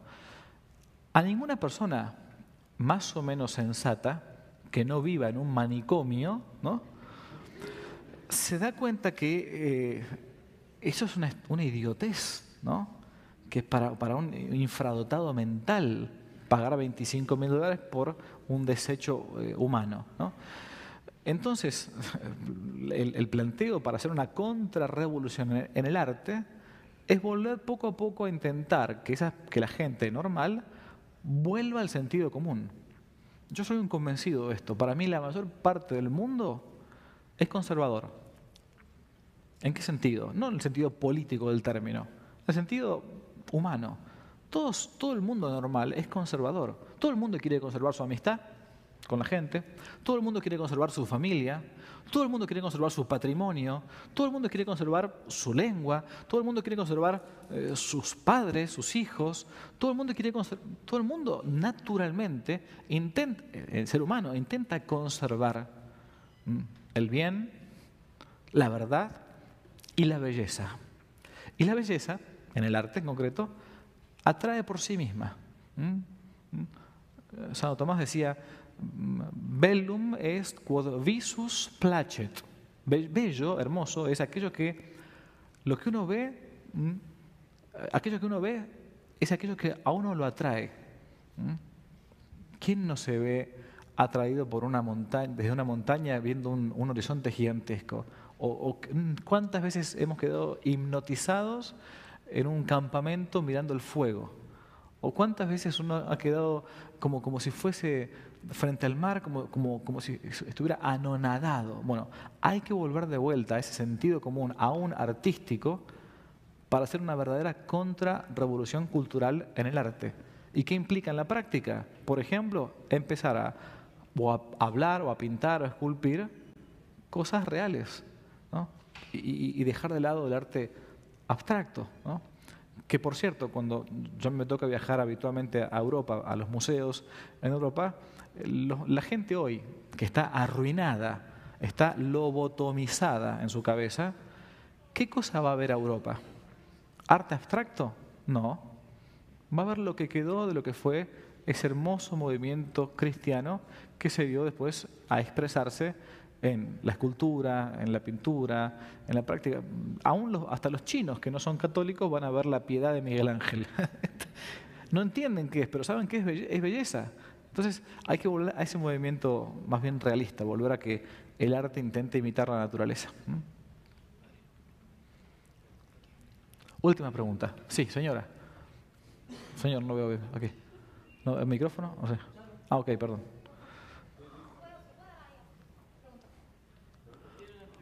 Ok. Bueno, sí tiene el micrófono, tiene el poder. Eh, pues bueno, mi pregunta es, bueno, me imagino que nosotros los jóvenes que vivimos, bueno, más yo de mujer voy a preguntar, eh, pues la verdad crecí mucho en esto de, eso que estábamos hablando del feminismo y todo eso, y yo estoy muy de acuerdo en lo que tú dices, que hay que dejar que el hombre sea el hombre y bueno, la mujer que sea la mujer. ¿Cómo podríamos, honestamente ya, creo que ya estamos como sembrada esa semilla de que tipo la mujer y tú puedes, y sabes, como que ese feminismo tipo es muy difícil como que de mujer darle la vuelta y ver, sabes, como que darle el lugar a hombre y lugar a la mujer, en qué momento uno puede, o sea, ¿qué nos recomiendas a nosotros las mujeres pues poder cambiar ese chip? Porque la verdad, yo, yo intento cambiar y es un poco, un poco difícil. Entiendo, sí. Em, bueno, hay, hay, hay, un momento para, me parece que para todo. Em, el feminismo también en muchos ámbitos es una mera moda, es una simple moda que cuando uno va, va, pasando el tiempo y una feminista se convierte en mamá, ese feminismo se muere. se muere. ¿Por qué? Porque simplemente si la mamá no da de mamar a su bebé, el bebé se muere. El varón no le puede hacer a eso. Si la mamá no va educando a su, a su bebé, a su hijo, nadie lo puede hacer. Entonces ahí uno comienza a ver eh, con la misma madurez, en el caso de la mujer, de la maternidad, eh, que todas esas ideas que uno tenía em, se dan de, cabeza contra la misma realidad. No hay nada más agresivo que, la realidad. Es lo más agresivo que existe. Em, entonces, si uno no entiende por razones, entenderá por la misma fuerza de las cosas. Em, yo creo que es, si uno dice, bueno, ¿cómo volver a, educar o a reeducar mi femineidad? Bueno, hay mucha buena literatura excelente lo que implica ser una mujer, ¿no? Eh, si quieren un libro muy polémico y muy este, fuerte, hace cuatro años em, una escritora, no más, seis años tiene que ser, una escritora española, perdón, italiana, em, Constanza Miliano o Miliardo, escribió un libro que fue bestseller, es bestseller todavía, titulado así, Cásate y sé sumisa. Tremendo. Ella que es mujer, ¿no? Mujer, este, claro, él puso el título polémico y consiguió muchísimas ventas.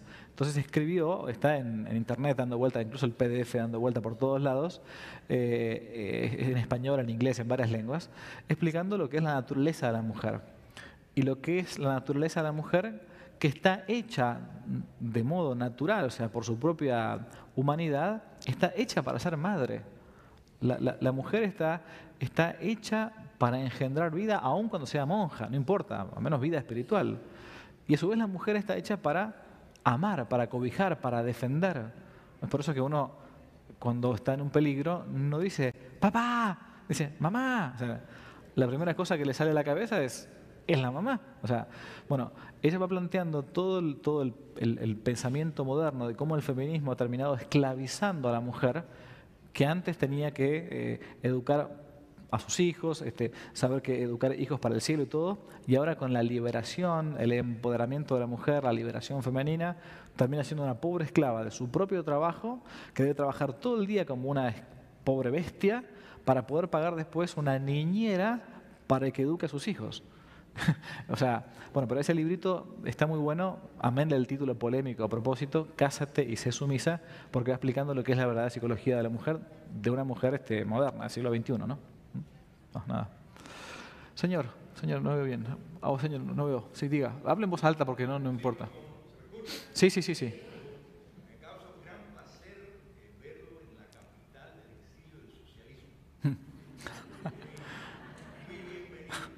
Me encanta.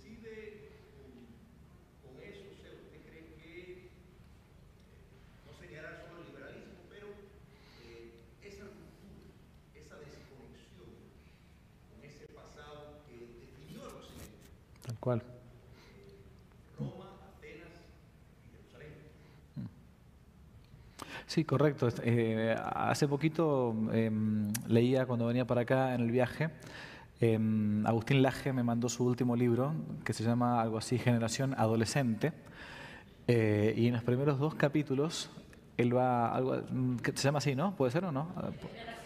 Generación Idiota, perdón, Generación Idiota, dije mal, perdón. No, tanto decir idiota no me salió decirlo ahora, mire. Este, generación idiota, bueno, perdón, generación adolescente. Me lo envió hace una semana, me llegó, me lo envió por correo de, regalo y entonces empecé a leerlo en el, vuelo. Y una de las cosas que él dice en los primeros dos o tres capítulos es esto que lo propio del adolescente es encontrarse a mitad de camino, ¿no? Ni ser todavía completamente un adulto, ni ser ya un niño, están forjando su propia personalidad. Y él plantea que esta generación que actual, aún de la gente grande, es una generación que ha, que ha querido como inventar de vuelta la rueda. Y entonces, dejando de lado todo lo que fue esa sabiduría eh, greco-romana, del, judaísmo, del cristianismo, que es propio de, que, por cierto, que es lo que construyó esta civilización. O sea, nosotros tenemos esto porque somos enanos, como decía Hugo de San Víctor, eh, somos enanos arriba de los hombros de un gigante. Por eso vemos más allá, no porque seamos más altos que los gigantes, sino porque estamos parados en una historia, en una tradición antiquísima que no construimos, ¿no? que no hemos construido. Entonces, eh, esto de, guardar la tradición, en el sentido bueno de la palabra, no es, como decía Chesterton, no es venerar las cenizas, sino transmitir una llama que nos viene dada de atrás. Bueno, hoy por hoy el mundo, esta posmodernidad, no solamente que apaga la llama, sino que la pisotea, la escupe, la orina. No quiere de ningún modo reconocer que es deudor de una civilización occidental y cristiana sin la cual hoy ni tendría la rueda en América, ni podría escribir, ni ni siquiera rezaría a Jesucristo, como aquel decía eh, Rubén Darío, ¿no? que Hispanoamérica es el continente que todavía ¿no? habla en español y reza a Jesucristo. Bueno, todo eso, todo eso quiere ser quitado de lado. Todo eso la revolución cultural intenta destruir.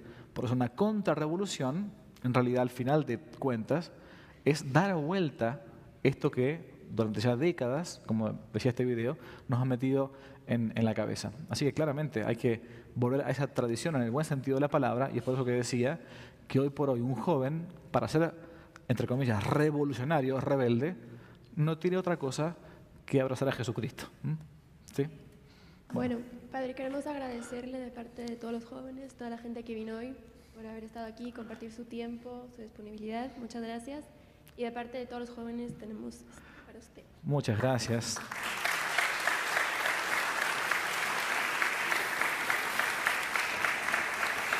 ¿Lo abro?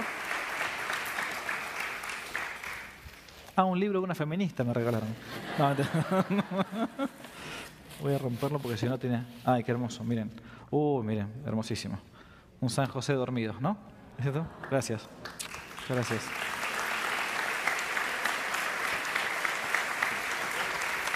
Si les gustó el video, aparte de suscribirse, activar la campanita y comentar, en la descripción de este video se van a encontrar con el link de la plataforma Patreon, un modo concreto de apoyar este apostolado que intenta hacer una contrarrevolución cultural y espiritual. Dios les bendiga y que no te la cuenten.